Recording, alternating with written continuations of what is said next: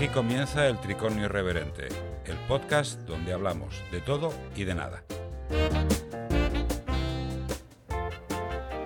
Bueno, pues aquí estamos un día más, un episodio más del Tricornio Irreverente. Vamos a presentar a nuestros colaboradores habituales, Julio del Barrio, Marco Fernández, buenos días. Buenos días. Y vamos a presentar a nuestros invitados de hoy. Eh, en primer lugar tenemos eh, a Nerea Narro, que es eh, reincidente en esta aventura del tricornio. Ella es diplomada en Ciencias Empresariales y licenciada en Dirección y Administración de Empresas y máster en Marketing Digital. Nerea, buenos días. Hola, buenas. Luego tenemos a Belén García, que es periodista y jefa de prensa en la editorial Consonni y la editorial Barrett. Hola, Belén, buenos días. Hola, buenos días, encantada de estar aquí.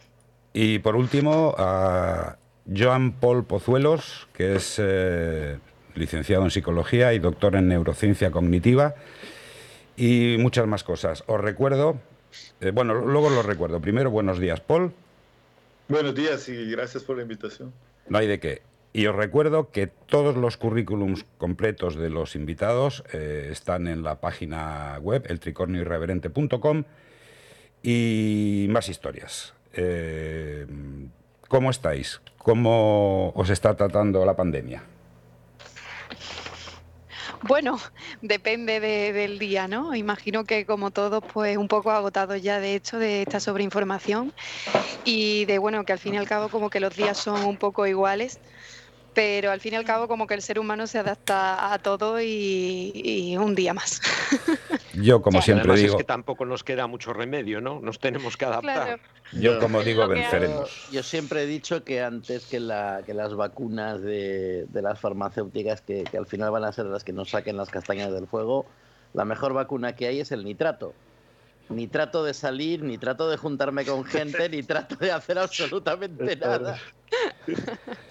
Bueno, pues en vista de que estamos todos eh, bellos y lozanos, vamos a, comenzar con algo que ya es habitual, la película. Marco, te toca.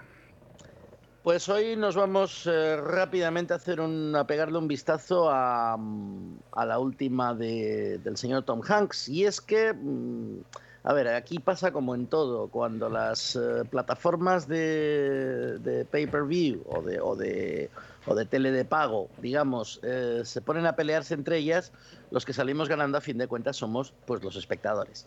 Netflix dijo hace tiempo, para compensar un poquito el tirón que estaba teniendo Disney Plus y para compensar un poquito el ataque que le estaba haciendo Amazon Prime quitándole derechos de producciones, porque mm, todos sabemos que se pasan unas, unas a otras las, las películas y las series, Netflix prometió aquello de una película por semana y efectivamente lo está cumpliendo. Claro, no dijo de qué calidad eran las películas, hay algunas que, madre de Dios, eh, pero en este caso nos encontramos con una joyita. A ver, no es un gran no es un, gran blockbuster, no, no esperéis tiros, acción y una trama mm, absorbente a raudales, pero tenemos eh, dos actuaciones totalmente increíbles. En primer lugar, la de su protagonista, Tom Hanks, que es eh, un actor sobrio, un actor, eh, en fin, que no, es de grandes despliegues de actuación, pero es un, es una, es un actor que, sabe hacer convincentes a los personajes. Y por otro lado, una niña que, que bueno, pues es una auténtica maravilla, a pesar de que, ojo, no habla no dice prácticamente más que cuatro palabras en toda la película, pero es una auténtica maravilla como actúa. Nos referimos a la película Noticias del Gran Mundo, mm, dirigida por el señor Paul Greengrass, que no es la primera vez que trabaja con, con el señor Tom Hanks, se ha llevado un BAFTA al mejor director y, eh, bueno, pues eh, entre otras cosas tiene cosas tan alejadas del western tranquilo y sosegado que es Noticias del Gran Mundo, como las películas de Jason Byrne, eh, Green Zone, Distrito Protegido, Vuelo 93, en fin, es un, es un director todoterreno. Eh, la película es básicamente una road movie, eh, pero llevada al oeste. Es decir, un personaje, Tom Hanks, se dedica al curioso oficio de ser relatador de noticias después de la Guerra Civil, donde él combatió y, y bueno, pues llegó al grado de capitán Y uh, bueno, pues uh, ante la perspectiva de haber perdido toda su, porque él era impresor en su vida pasada y ante la perspectiva de haber perdido toda su vida anterior, pues uh, se dedica a ir recorriendo el país contándole las noticias, como él dice, a todo aquel que tenga 10 centavos para escuchar a la persona que se las cuenta. Y hasta ahí podemos leer, porque la, la sinopsis es breve, eh, los acontecimientos empiezan a, a suceder y bueno, mejor que la veáis porque sinceramente es una película que te deja con, una sonrisa en la boca y al final dices, bien, hombre, una historia que acaba bien dentro de, este, de estos años tan locos que estamos viviendo. Totalmente recomendada. La Muy bien. En Netflix. Pues ahora vamos a presentar y recomendar nuestros libros de, de este episodio y vamos a empezar con uno que a mí me ha dejado realmente mm, preocupado porque Magia del Caos para Escépticos de Carlos Satanes es un libro que te hace pensar, eh, que te pone en una tesitura de decir, ¿esto será verdad o no será verdad? Está editado por Dilatando Mentes. El escritor en el libro hace un tratado, es un ensayo que hace un tratado sobre la magia del caos, eh, explica lo que son los diferentes tipos de magias que hay y sus características principales, concretamente de esta del caos. Y el que le guste el esoterismo y esas, em, esa forma de pensamiento distinta, pues tiene aquí un libro para leerlo y muy, muy interesante y altamente recomendado y recomendable. Luego tenemos de Aaron James, Trump, ensayo sobre la imbecilidad. Esto es una auténtica maravilla, una joya de las que pocas caen en nuestras manos porque te describe perfectamente eh, por qué Trump es un imbécil. Sin más. O sea, te hace un estudio, es otro ensayo, te hace un estudio sobre la imbecilidad y te la, te la argumenta mm, sin ningún tipo de, de posibilidad de rebatir, porque dice verdades como puños. También yo digo que esto no hay que centrarlo solamente en Trump, sino que se puede extrapolar a cualquier político del mundo actual, porque hay políticos que realmente no es que sean imbéciles, es que, vamos, se pasan. Altamente recomendable y está editado por Malpaso. Vamos a pasar a los cómics, que los cómics tienen, tienen tela. Tenemos aquí a ver si puedo sacarlos bien. Tenemos aquí el primero, el primero es de Jodorowsky y Teo, El Papa Terrible, basado en la, historia del Papa Julio II y todos los eh, las eh, cosas que pasaban en, en, el Vaticano con todas sus intrigas eh, y todos sus asesinatos y demás, altamente recomendable. Jodorowsky hace un guion perfecto. Eh, Teo tiene una pluma, es un ilustrador increíble y se llama El Papa Terrible. Eh, yo me he disfrutado mucho leyéndolo y está editado por Norma Editorial. Y también de Norma eh, tenemos Madriguera por Cidru y Oriol. El cómic está basado en la época, en la, Italia mm, prefascista, fascista. Está, está basado en una, es una historia de la mafia y de todo lo que, lo que conlleva esto. Altamente recomendable. También editado por Norma Editorial.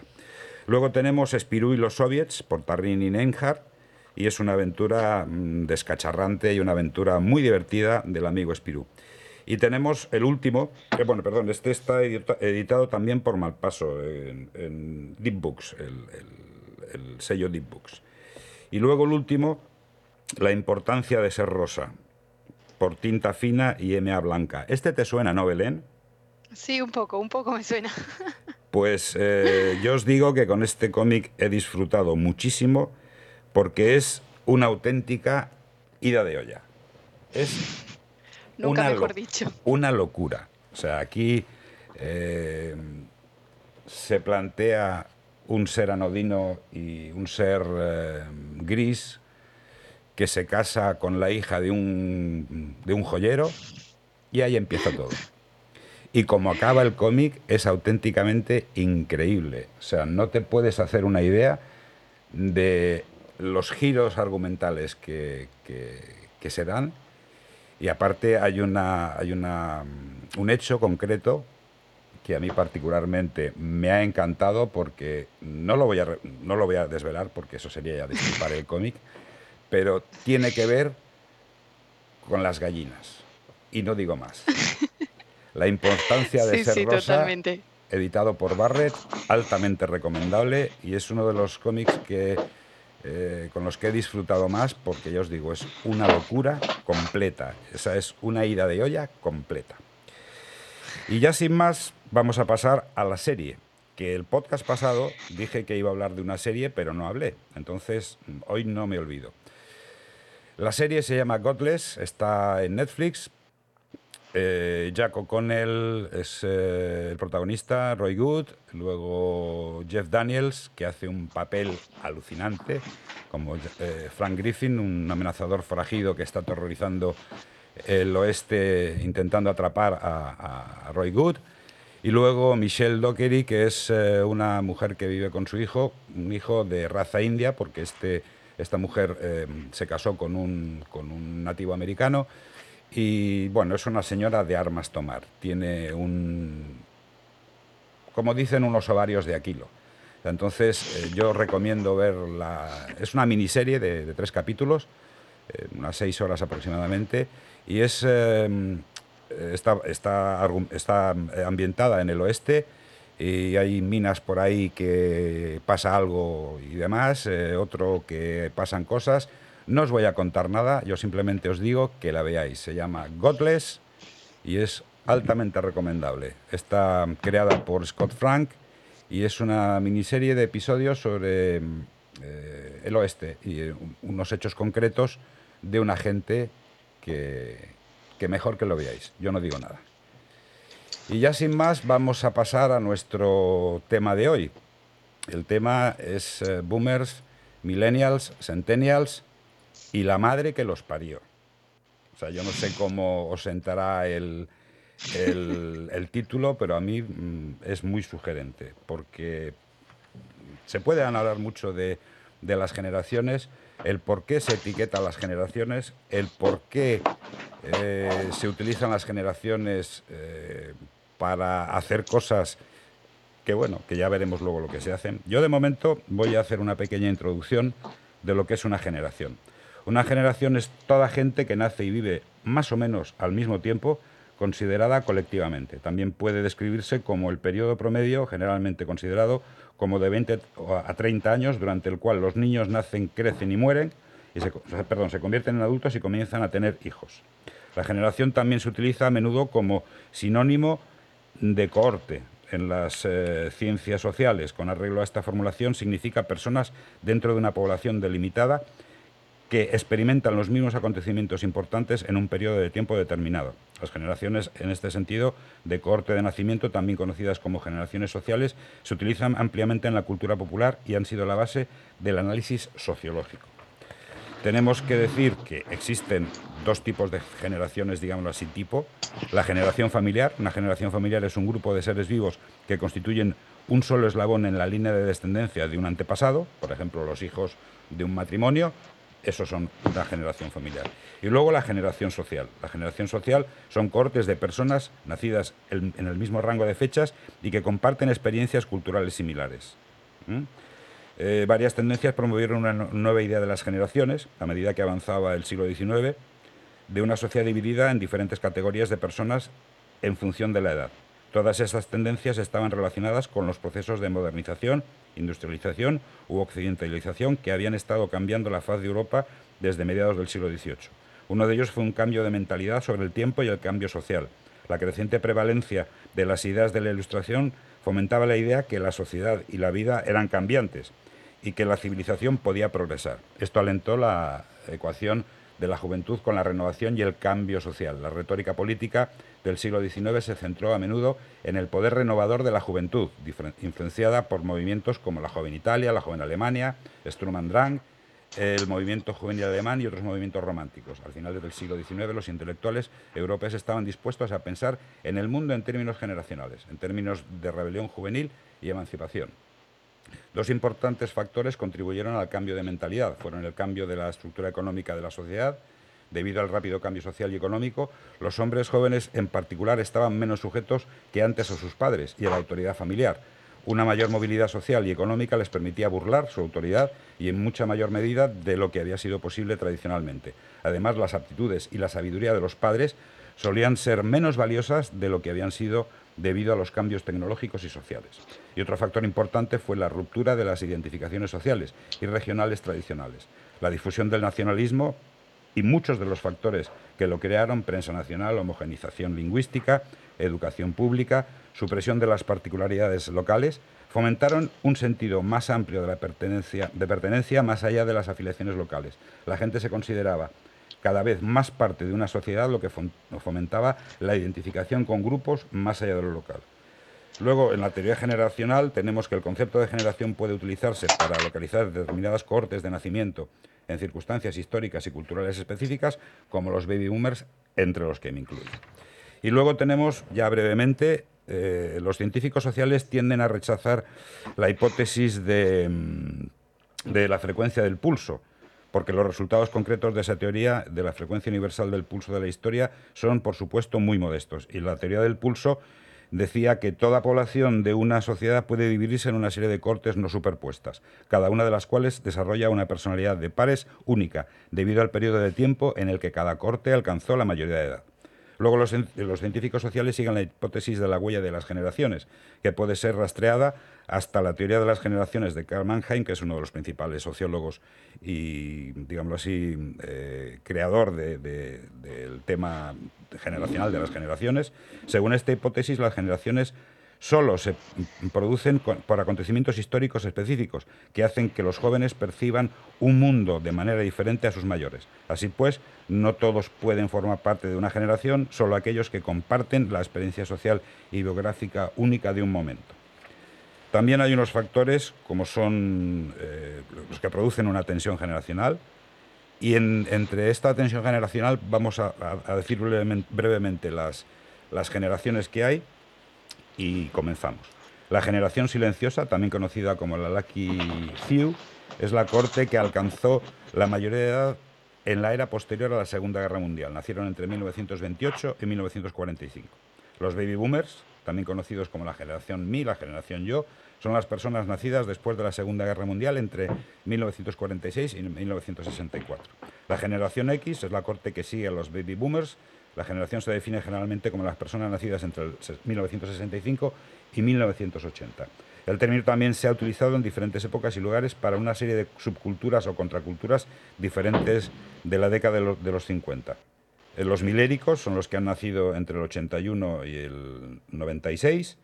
La generación Z a finales eh, de los 90, de 1997 a 2012, y la generación alfa que es la que sucede a la generación Z, y que la, empieza, em, empieza esta generación, los, los investigadores la sitúan eh, los primeros años del 2010 eh, y luego los eh, mediados de la década de los 20 como final de año de nacimiento. O sea que después de esta generación alfa habrá otra, será la beta, porque a, partir de los, de los mediados de la década del 2020 ya empieza a haber cambios generacionales. Dicho esto, para vosotros, ¿Qué es una generación?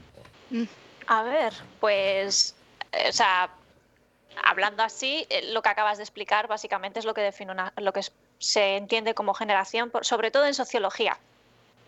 Pero en, marketing se utilizan esos, esos, mismos términos, pero se utilizan de forma de, eh, en vez de agrupar a generaciones, agrupan a tipos de clientes o tipos de clientes objetivos. Los famosos targets.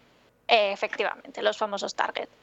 Que a mí personalmente no me gusta mucho, porque me parece que es vagancia a la hora de hacer estudios de mercado, pero eh, estoy segura de que todo el mundo ha oído los millennials no sé qué, los boomers patatín, generación Z, no sé qué, no sé cuántos.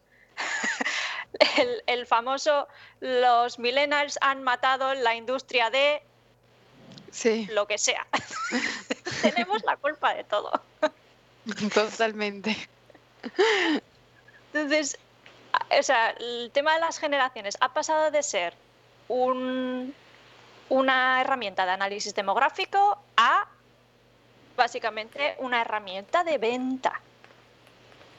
Y ahí es donde las, las líneas empiezan a... Pero yo creo que también tiene mucho, las, el tema de las generaciones tiene mucho que ver con, con una experiencia tal como, como mencionabas en las distintas descripciones, ¿no? Una experiencia común que se tiene en un momento dado que hace que tú tengas o desarrolles una idiosincrasia y desarrolles un tipo de relación con tu entorno eh, basado en lo que estás experimentando, porque definitivamente, por ejemplo, incluso eh, también en el tema del marketing eh, o digamos en el tema de, de, la descripción de las distintas generaciones, no sé si lo han escuchado, pero cuando yo me metí a investigar un poco en el tema, se habla que incluso entre la generación X y los, la generación millennial hay un traspase, un trasvase ahí que le llaman en algunos casos los exennials, los exennials, ¿no? Que son entre los que nacieron entre el 80 y el 85-86. Y la, la, que, que, yo me incluyo dentro de estos, porque ¿cuál es la interesante de ese tema? Es que, digamos, son los que, la idea de los millennials es que son como que los que vivimos o experimentamos la, la transición entre lo analógico y lo digital, digámoslo así. Pues eso es como en términos muy generales, ¿no? Hay muchos otros temas que se incluyen, pero eh, digamos el gran cambio en la sociedad es ese. Pero dentro de los millennials también hay aquellos que pudimos vivir eh, ese cambio, eh, digamos, o como que vamos en conjunto con ese cambio. O sea, yo me acuerdo de haber comprado mi primer Nintendo eh, cuando, mi, cuando yo era pequeño, tenía cinco años y me regalaron el primer Nintendo, haber usado el primer móvil de los Nokia estos que, ¿sabes? Que se abrían así, que tenían la pantalla naranja. Jo, el tuyo eh, se abría, el tuyo se abría, el mío imagínate. pesaba. El ya. mío pesaba. El ladrillo, ¿no? El famoso ladrillo. El famoso. Y después están los millennials que ya están más tirando a la década de los noventas, que, que, que, que, empiezan a usar los móviles a partir de eso, del 99, 2000. Y en cierta forma ya la tecnología había pegado un salto bastante, bastante más grande. ¿no? Entonces, uh, yo creo que eh, más que nada tiene que ver eso, ¿no? Como que una generación uh, les ha tocado compartir una experiencia a nivel social, en común que les hace tener una relación, una, una perspectiva, una forma de, de, de afrontar las cosas específica, ¿no? De todas claro, formas, yo, yo quiero, perdón, perdón, un segundín, perdona, Belén. Eh, quiero, quiero plantear una cuestión. Eh, eh, departamentos estancos, esto es una cosa que el que es baby boom no es generación X, no es Y o Z. Os voy a poner un ejemplo y lo dejo encima de la mesa. Me hice un test, un test generacional. Sí, sí, sí, sí, sí. Yo soy, yo soy baby boom, pero, pero baby boom de, de, pues de los del 61, en realidad. Con lo cual, eh, en teoría, yo no tendría que tener nada que ver con los millennial. Bueno, pues según esta encuesta, soy millennial.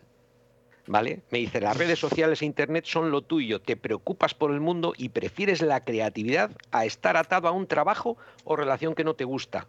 Esto se ve también en la relación, se ve reflejado en las canciones que escuchas. Me ponen ahí a Maluma, que, bien, perfecto, no sé quién es, es más, no sé si es chico o chica, a Natalie Lafourcade, que tampoco sé quién es, los Red Hot Chili Peppers, sí les conozco, y Julián Álvarez.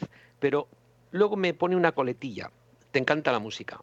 Por eso te presenta, que eso es cierto. Por eso te presentamos el nuevo plan list de Tech Telcel que incluye Claro Música con suscripción y navegación ilimitada desde tu Telcel o tel, sí, Telcel, mm. algo de esto. Con lo cual me están vendiendo algo, me venden que soy millennial cuando yo realmente yo no me meto en ningún en ninguna casilla, pero me están intentando vender un chisme de pago de meter música. Os lo digo, departamentos estancos hay, hay, hay permeabilidad o son impermeables? Contadme algo de esto. A ver, yo es que personalmente pienso que sí que es cierto que eh, socialmente tenemos un contexto eh, que nos hace tener una serie de características, pero Eh, después, la educación de cada familia, por ejemplo, ¿no? O el contexto de cada barrio, cada ciudad. Eh, bueno, geográficamente, obviamente, todo, todo cambia, porque no es lo mismo que a lo mejor yo desde Andalucía he podido vivir en comparación con alguien que sea de Cataluña, por poner, por poner un ejemplo, dentro de España. Pero si ya te digo de otra persona de mi misma edad en Inglaterra o en Estados Unidos, no tiene absolutamente nada que ver su contexto. Entonces, sí que creo que aunque pertenezcamos a un grupo como tal, eh, sí que nos hace tener unas características comunes, eh, sobre, todo yo, sobre todo yo creo que digitalmente, porque sí que es cierto que digitalmente pues como que hay muchos países que han ido a la par, entonces en ese aspecto sí que, sí que habrá más cosas en común. Pero a lo mejor yo ya personalmente, de por mi círculo de amigos o cualquier cosa, por ejemplo, a lo mejor yo escucho música de los 80 y entonces pues en cuanto a conocimiento de, la música, a lo mejor no tengo ni idea de, de lo, que lo que sale ahora porque mis listas de reproducción son todo de música de los 80. Entonces sí que podemos compartir un montón de cosas con otras generaciones. Es una cosa como a rasgo general. No sé qué pensáis.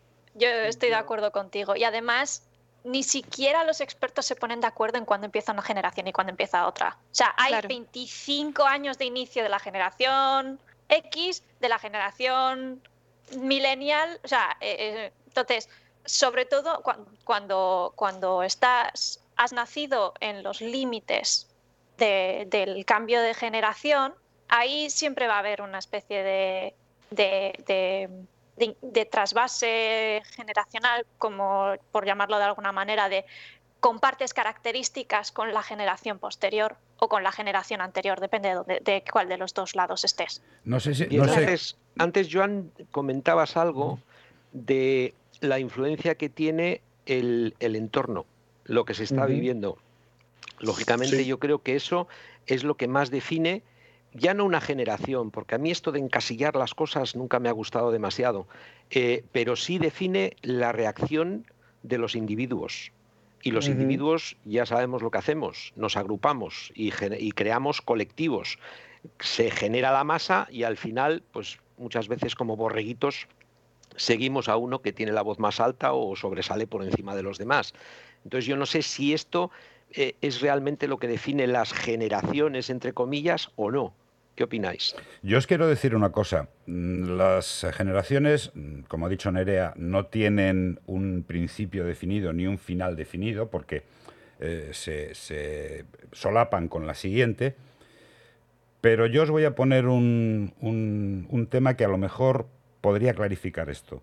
¿No creéis que las generaciones se delimitan perfectamente cuando existe la brecha generacional, cuando una generación tiene un, pensamiento, tiene una idea, y la siguiente tiene un pensamiento y una idea completamente opuestos al anterior. ¿Eso, eso podría ser posible?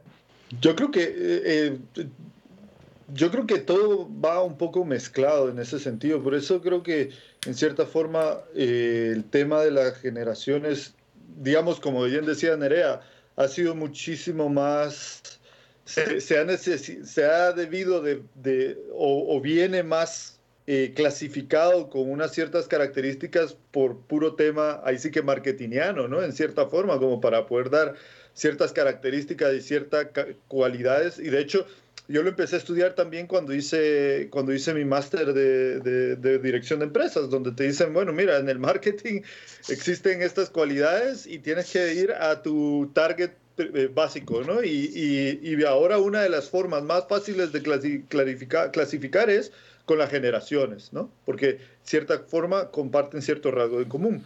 Pero efectivamente, yo más me voy eh, a, a, yo más creo que todo esto tiene que ver con precisamente como eh, en cierta forma hemos experimentado algunas eh, situaciones históricas, sociales, que han influenciado un poco en la forma como vemos la realidad. Por ejemplo, te doy un ejemplo, yo nací en Guatemala, ¿no? Y en la época que yo nací, en el 82, había en Guatemala, eh, hubo una serie de golpes de estados militares y, y todo, el, todo el tema de la guerra civil que fue allá en Guatemala entre el 60 y el 96, por todo el tema que estaba inmerso el mundo en aquella época, comunista, comunismo contra, contra el oeste, ¿no? El occidente. El capitalismo, sí. El capitalismo, exacto.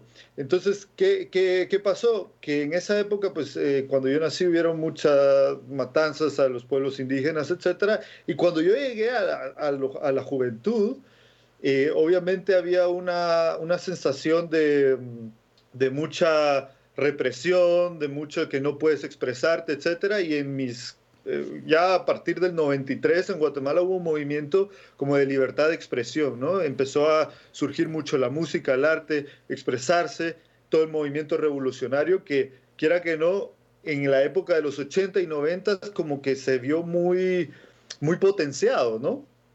Pero a lo mejor viene por, por, por toda esa represión o todo eso posguerra que hubo en una época. Entonces, en cierta forma, ese movimiento de, de, buscar la libertad, buscar eh, como expresarte, ser capaz de ser tú mismo o lo que sea, siento yo que en, esta generación, a partir de los 70s, 80s, se ve como un poco más potenciado, ¿no? Eh, no sé, y, en cierta forma, ahí sí que, eh, como para dejar un poco el tema también eh, del cerebro, ¿no? En, nuestra, en nuestra forma de ser. Sabemos ahora que, que, la, que las experiencias que vivimos a nivel eh, de lo que, con lo que nos topamos es capaz de moldear nuestro cerebro. Eso es lo que se llama la plasticidad cerebral, ¿no? Todas las experiencias que tú tienes eh, hacen que que, funciones de cierta forma y eso se ve plasmado en el cerebro. Y no solamente en el cerebro, sino también se ha descubierto lo que se llama a nivel biológico, eh, se le conoce la... Ah, ahora se me fue la palabra, pero es eh, precisamente una, eh, la forma biológica en donde, en donde se guarda en el ADN como la memoria de todo lo que hacemos, ¿no? Y eso se va traspasar, pasando de generación en generación. ¿Tiene, ¿Tiene algo que ver con el, el trauma intergeneracional o algo así?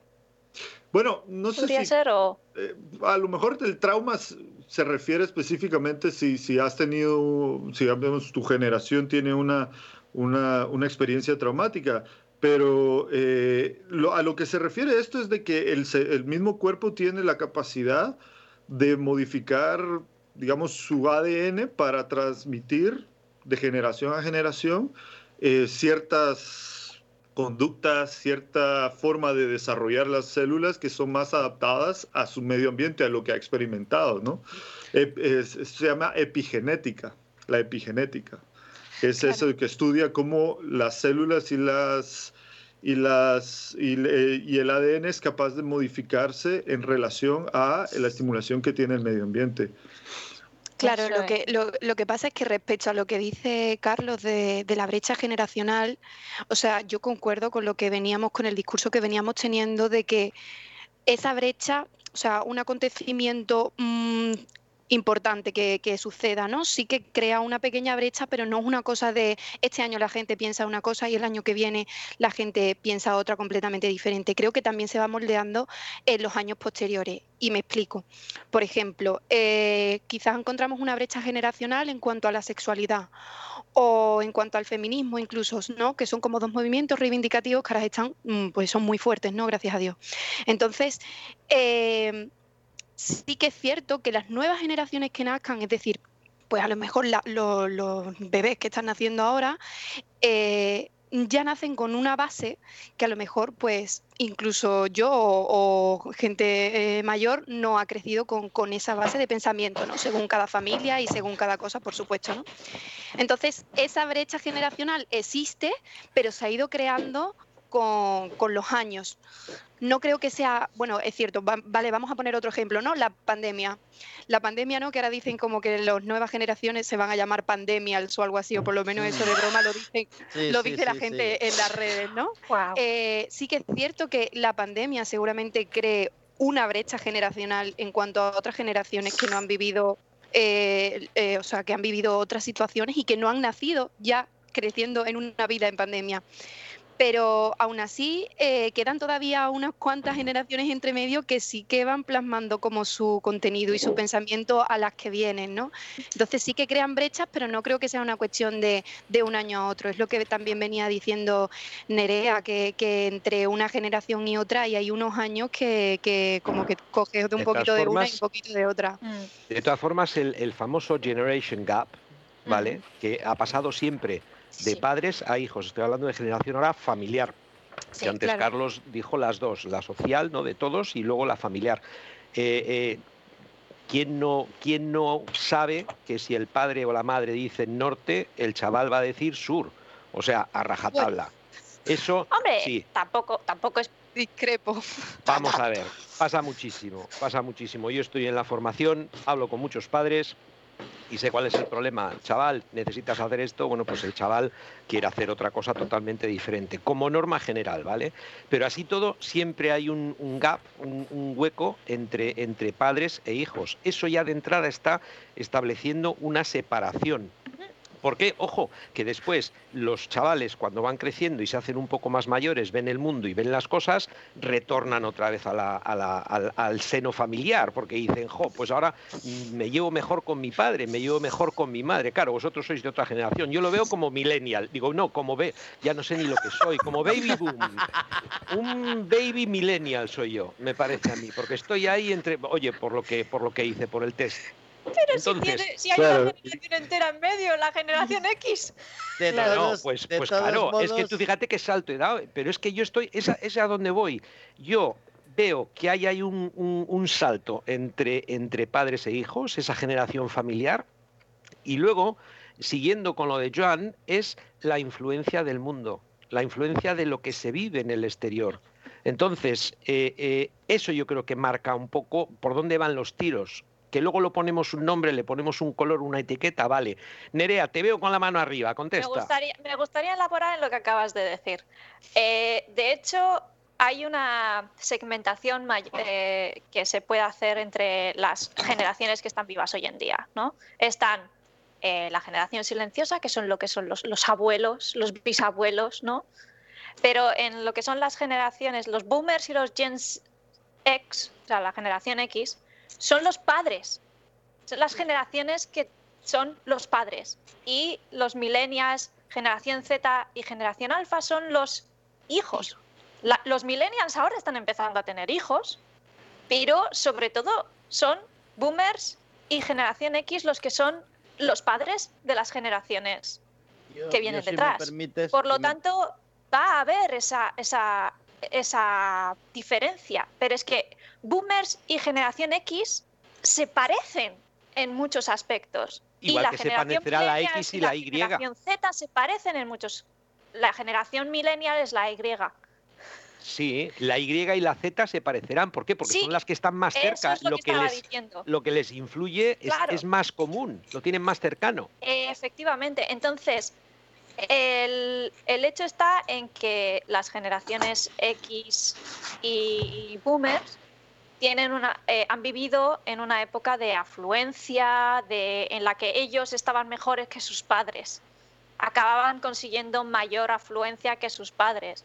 Mientras que los millennials, los generación Z, no vamos a llegar a la afluencia de nuestros padres. Y lo sabemos. De hecho, los sociólogos, eh, en los estudios que han hecho, dicen que la generación millennial, la generación Y, los, los centennials, la generación Z, son las primeras generaciones que van a vivir peor que sus padres. Hmm. Porque el entorno social es peor que el que tenían sus padres, que el que tenían los, los, los, eh, los X o los, los boomers, o ya, mm, no te digo ya, eh, comparado con los de la, de la mm, generación grandiosa porque son los que... Pero yo ahí tengo, tengo mis dudas y quisiera preguntarlo, digamos, en el caso de, eh, de, de, donde estamos, en España, por ejemplo, uh, ¿se vive peor ahora o se va a vivir peor en los 10 años entrantes que lo que se vivía al final del franquismo, al final de los 70? O sea, porque es que es, eh, en cierta Depende forma... con qué prisma... El, el, hecho de que yo no vivo en España... Pero eso, pero, pero si te das cuenta, claro, tú no vives en España, pero tienes la capacidad de irte fuera. tienes, la, tienes la posibilidad, sí, pero tienes la posibilidad de irte afuera en un avión, regresar a España eh, en un avión solo con 10, 10, eh, media hora de vuelo, una hora de vuelo, cuando ahora en la pandemia no, ¿no? Pero antes era cuando querías y en cierta forma uh, yo personalmente como no soy de España no sé cómo era en los 80 ni en los 90 ni en los 70 pero no sé si en esa época había una seguridad social como la que hay ahora, no sé si había posibilidad de em. tener el paro si te quedabas en el paro, no sé si había em, posibilidad de, todo eso. Paul, solamente, solamente piensa una cosa. Eh, antiguamente, Antiguamente, es decir, yo soy un, yo estoy dentro de la, de la generación X, ¿de acuerdo? O también llamada generación de la llave, ¿vale? Porque nos dejaban los papis solos y nosotros teníamos la llave de casa y entrábamos en casa. Em, pero, pero a ver, eh, tú ten en cuenta una cosa. Antiguamente, eh, muchos padres se compraban su casa, ¿vale? Había un montón de gente metida. el estado habitual era eh, casado con X hijos e hipotecado con el banco, pero tengo un piso que es una maravilla, ¿vale? Bien, ahora cuánta gente conoces que tenga casa propia? Porque yo conozco mucha gente que está compartiendo piso. Aquí en España, ¿entiendes? Y ojo, ojo, no te estoy hablando de, adolescentes, yo te, te, estoy hablando de gente de 30, 35 años, ¿vale? O sea, millennials de, de pleno derecho, compartiendo piso porque no pueden permitirse ni un alquiler para ellos solos, ni una ni un piso para ellos solos. Un piso en propiedad me refiero. Entonces, respondiendo a tu pregunta, dime, dime, Julia. Yo lo que pregunto es, ¿y esta gente que está en esa circunstancia, si hubiera hecho lo mismo que hicieron generaciones anteriores que alcanzaron esos objetivos, suponiendo que eso es un objetivo, si lo hubieran hecho, ¿lo habrían conseguido? No, mm, es que la cosa es esa, es un objetivo que tenemos. Como millennials, yo eso es un objetivo que tengo, el de poder comprarme una casa. Pero es que no hay. Pero las circunstancias. Pero las circunstancias no cobro lo suficiente, jamás eh, he cobrado lo suficiente como eh, para mm, poder permitirme pagar una hipoteca. Dejadme, dejadme terminar la, mm. exposición. Entonces, las circunstancias, el entorno, eh, hablemos de, factores como son el encarecimiento del suelo, la especulación, o sea, toda una serie de entornos, o sea, de, mm, digamos, de factores sociales, económicos y macroeconómicos, ¿vale? Nos han llevado a que, mm, por ejemplo, lo que antes decía Carlos, que las generaciones de ahora, o sea, los millennials y demás, eh, son los que van a vivir peor que sus padres, efectivamente, porque el contexto histórico ha cambiado, o sea, lo que es el, entorno histórico y el entorno económico, sobre todo, ha cambiado brutalmente. La economía mm, no tira como tiraba en los 70s ni en los 60s y estamos en, una época de, una, de una recesión brutal. Entonces, ¿qué pasa? Que una de dos, o te reinventas de alguna manera, es decir, compartes piso porque no te queda otra, en algún sitio tienes que poner el huevo, en algún sitio tienes que vivir, o, directamente vas a vivir a la casa de tus padres, otra vez, con tus treinta y tantos años. esa, es la, circunstancia que tenemos ahora en España. Yo quiero decir una cosa. pero también, perdón, sí. No, es, un momento solamente. Analizando, eh, el, como tú decías, Jean-Paul, que, no sabes cómo se vivía aquí en España en los 70s, 80s y 90s, yo te puedo decir por experiencia propia, en los 70s, bueno, yo tendría, yo nací en el 59, o sea, soy boomer con, todo el derecho del mundo a ser etiquetado. Eh, en los 70s, eh, finales de los 70s, mm, es la transición entre el tardofranquismo y la democracia, porque la democracia se instauró en España en el 77. Eh, en los primeros años del tardofranquismo de los 70s, había una represión brutal. O sea, era cuando los últimos coletazos del franquismo se, agudizó la represión. Eh, luego, cuando mm, se instauró la democracia, bueno, la monarquía parlamentaria, que eso habría que hablar de, en otro podcast de monarquía o república, pero eso ya lo, ya lo haremos. Entonces, eh, la gente empezó a, digámoslo así, a tener eh, unas perspectivas más halagüeñas. Se reactivó la economía, hubo un milagro económico, el milagro económico en el franquismo se produjo en los 60 con el boom de la construcción, se siguió haciendo en los 80 y entonces eh, la gente tenía posibilidades de, un trabajo medianamente bien pagado, tenían oportunidades de comprarse su piso, eh, se podían, podían decir que vivían casi tan bien como sus padres o inclusive mejor. ¿Qué sucede? En los, en los 2000 y en, en los 90 cuando pega el petardazo, en los 90, cuando pega el petardazo, 90-2000 eh, pega el petardazo de la burbuja inmobiliaria y hay una crisis impresionante, es cuando se empiezan, eh, por, razones que eso habría que preguntárselo a los políticos, empieza eh, lo que es la austeridad, se comete, digámoslo así, un austericidio a nivel europeo, las generaciones millennial y centennial, bueno, centennial no tanto porque eran muy pequeños, pero los millennials empiezan a ver que sus opciones eh, de desarrollo personal y, social son cada vez menores. ¿Por qué? Porque hay empleo precario, hay mucha gente en el paro y de hecho mm, hay una cosa que a mí me, sorprende muchísimo, que España es el país con más paro juvenil de Europa tenemos el ¿Por qué no se van a recoger la fruta y a meterse a recoger cosas que tienen que venir gente del norte de África, etcétera, para hacer trabajo duro? Hay que sudar, ¿verdad? Son otros temas. Eh, no. no, vayáis no vayáis por ahí, es un poquito... No, porque, o sea, estás hablando con una persona, por ejemplo, en mi caso, que soy estoy entre millennial y centennial porque soy del 95, hay personas que, eh, o sea, hay en algunos lugares que encuentras que hasta el 94, 93 es millennial, en otros te dice que soy centennial, bueno, no sé, está ahí el cacao.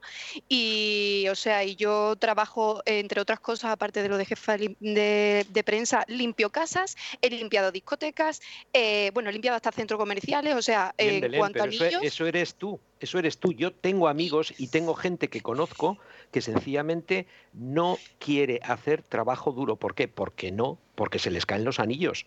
Y no, ojo, no estoy diciendo que seas Pero eso no lo ni puedes, No lo puedes generalizar en la con la generación. No, no, es que es lo que iba a decir yo ahora. No lo generalizo. La cantidad de personas de mi generación que yo conozco que están haciendo dos trabajos, tres trabajos, que están haciendo lo que pueden. Yo, por ejemplo, he cambiado de, tercio en mi carrera. Yo ahora soy profesora de inglés. o sea, y ya lo, yo ya lo he comentado alguna vez. O sea, yo me he pasado seis años estudiando para trabajar en empresariales. Entré en 2007 a la carrera. Justo el año anterior de la burbuja. Que encima lo veíamos venir en la carrera estábamos hablando, uh, no sé qué, no sé cuántos, uh, qué va a pasar, no sé qué. ¡Plas!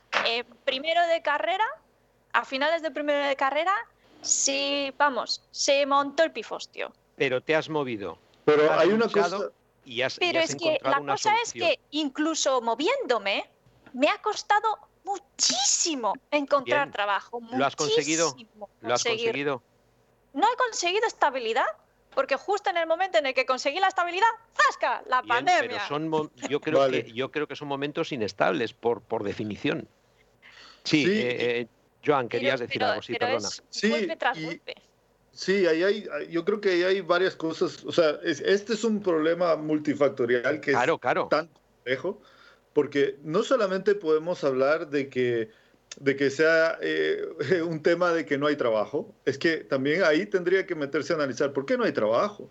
Y personalmente, digamos, viéndolo como alguien que ha migrado a España, ¿sabes? Como alguien que ha migrado a España, yo vine a España a estudiar mi máster y después, pues, eh, pues por el esfuerzo y por todo, pues logré sacar una beca para seguir mi doctorado y, ahí sí que eh, gracias a la providencia pues me, he logrado asentar en España, crear mi empresa, etcétera. Pero te digo, España no es un país fácil para trabajar ni para poner una empresa. O sea, si tú vas a, a, Irlanda, yo tengo muchos amigos que han migrado de España a Irlanda. En Irlanda las condiciones son muy distintas para los millennials. Y en Estados Unidos también son muy distintas para los millennials. Y en Alemania también son muy distintas. ¿Y eso por qué es? Porque en cierta forma, personalmente, como yo lo veo de alguien que viene afuera, eh, y me viene a, la, mente el dicho este de, eh, eh, no sé si se acuerdan, no, no, me acuerdo quién dijo esto, ¿no? Pero está este famoso dicho que dice, tiempos difíciles crean hombres y mujeres fuertes, hombres y mujeres fuertes crean tiempos fáciles, tiempos fáciles crean hombres y mujeres débiles, hombres y mujeres débiles crean tiempos difíciles. y así regresamos a la círcula. ¿Qué pasa? Yo cuando vine a España, yo me topé con muchos jóvenes que, por ejemplo, una cosa que me sorprendió personalmente era una famosa, no sé si todavía existe, pero había una beca que se llamaba la beca de emancipación, ¿no? Que era que en aquella época era de que yo vine en el 2007, 2008 y te decían, mira, eh, si tú te matriculas, yo creo que eran mínimo de tres cursos al año, eh, puedes ir a, la, a, la, Junta y te dan tu beca de emancipación, que es que te pagan el piso eh, para que te salgas de tu casa, que hacía mucha gente. Una carrera que duraba normalmente tres años o cuatro años, la extendían por diez años para poder solo matricularse tres veces, de tres cursos al año, sacar los tres cursos y que le siguieran pagando la beca. O, eh, por ejemplo, la mentalidad, ahí sí que no sé si alguno de ustedes es funcionario o de los que nos escuchan, pero es que el implementar la mentalidad de funcionario creo que es una, una, un error muy fuerte que se ha cometido porque te hace mantenerte en una... Eh, o sea, el objetivo cuál es? Saco mi carrera para tener más puntos, para después tener mi, mi, mi, mi examen, me saco mi funcionario y ya ahí me quedo. A vivir. A ver. Y esa, eso no es, o sea, no sé qué tan generalizado sea. De hecho, no he visto estudios y me gustaría buscar algún estudio que. Yo ahí sí que me gustaría. solo, para terminar. Si, si, hay algún estudio que, que, pueda como que ver de nuestras generaciones qué tantas personas se han metido a, tratar de sacar un, un, funcionariado a comparación de qué tantas personas han tratado de emprender o volverse autónomas, por ejemplo, eso sería interesante ver, porque eso mostraría una, una imagen ¿no? de la sociedad que, que, que, que, en cierta forma, no estoy diciendo que los jóvenes no sean trabajadores y no se esfuercen, pero sí en cierta forma, si la sociedad te lo pone tan fácil, muchos van a decir, ah, pues me quedo con esto. Se acomodan. Nerea, venga, que tienes el dedito ahí. Sí, ahí me gustaría meterla, meter baza, porque una de las cosas que no estás teniendo en cuenta, me da la sensación, es que ¿quién te mete esas ideas en la cabeza? Tus padres. ¿Quién te dice no te pongas a trabajar, haz la carrera? ¿Quién te dice no, venga, tienes que estudiar, no trabajes, que yo tengo dinero, yo pago las cosas, tú sigue estudiando, tú estudia, tú estudia. A mí mis padres me han vamos, me han amartillado y como a mí, muchísima gente. El, Tú lo que tienes que hacer es estudiar. Tú lo que tienes que hacer es sacarte la carrera. Tú lo que tienes que hacer es educarte, porque si te educas consigues un mejor trabajo. Y era, es la falacia que nos han contado toda nuestra vida, hasta que... Si no hubieras estudiado estarías haciendo lo que estás haciendo ahora y perdona que haya interrumpido así tan a lo burro. Sí. Pues... puñetera idea. Mira, yo te digo, te digo, a mí. claro, pero tienes, pero tienes una espada en la mano con la que defenderte. Porque tienes unos conocimientos, has adquirido algo. No, porque estos conocimientos que tengo de marketing no me sirven para nada. Te sirve para estar en el tricornio irreverente. que volver. De hecho, yo me metí a estudiar para ser profesora de inglés porque yo ya tenía los conocimientos. A mí el curso de, o sea, el Celta a mí el CERTA simplemente fue para conseguir el título, para poder trabajar. de cierta forma hay unas cosas... Los conocimientos yo ya los tenía. Sí, pero por ejemplo, a mí me pasó exactamente lo mismo. Yo creo que eso es algo muy, muy general de los padres de aquella generación. Se decía, mira, tú estudia, ¿por qué? Porque en aquella generación, en la época en la que vivíamos, en los 90 y, 80 y 90, el conocimiento todavía era un bien escaso porque no teníamos tanto acceso al conocimiento. Efectivamente. Entonces, ¿qué pasa? Obviamente eso te lo metían en la cabeza o, era la forma en que los padres tenían para prepararte para el futuro porque ellos, ellos no tuvieron ese acceso. a mí también mi madre me hizo lo mismo, pero ahora... En ese entonces, sí, en, sus, pero la en su generación es verdad. Porque no, y, y, no solo en su generación. grande entre mano, mano de obra sin estudios específicos y, mano y, las personas con estudios. Se veía la diferencia salarial, de oportunidades, etcétera, etcétera. Pero en nuestra generación, como prácticamente todo el mundo tiene estudios, ¿qué diferencia hay? Pero no solo es eso, porque por ejemplo yo te digo, en, el contexto donde yo vengo, en Guatemala, o incluso en Estados Unidos, que tengo varios amigos que viven allá todavía, eh, eh, estudiar todavía es una ventaja competitiva.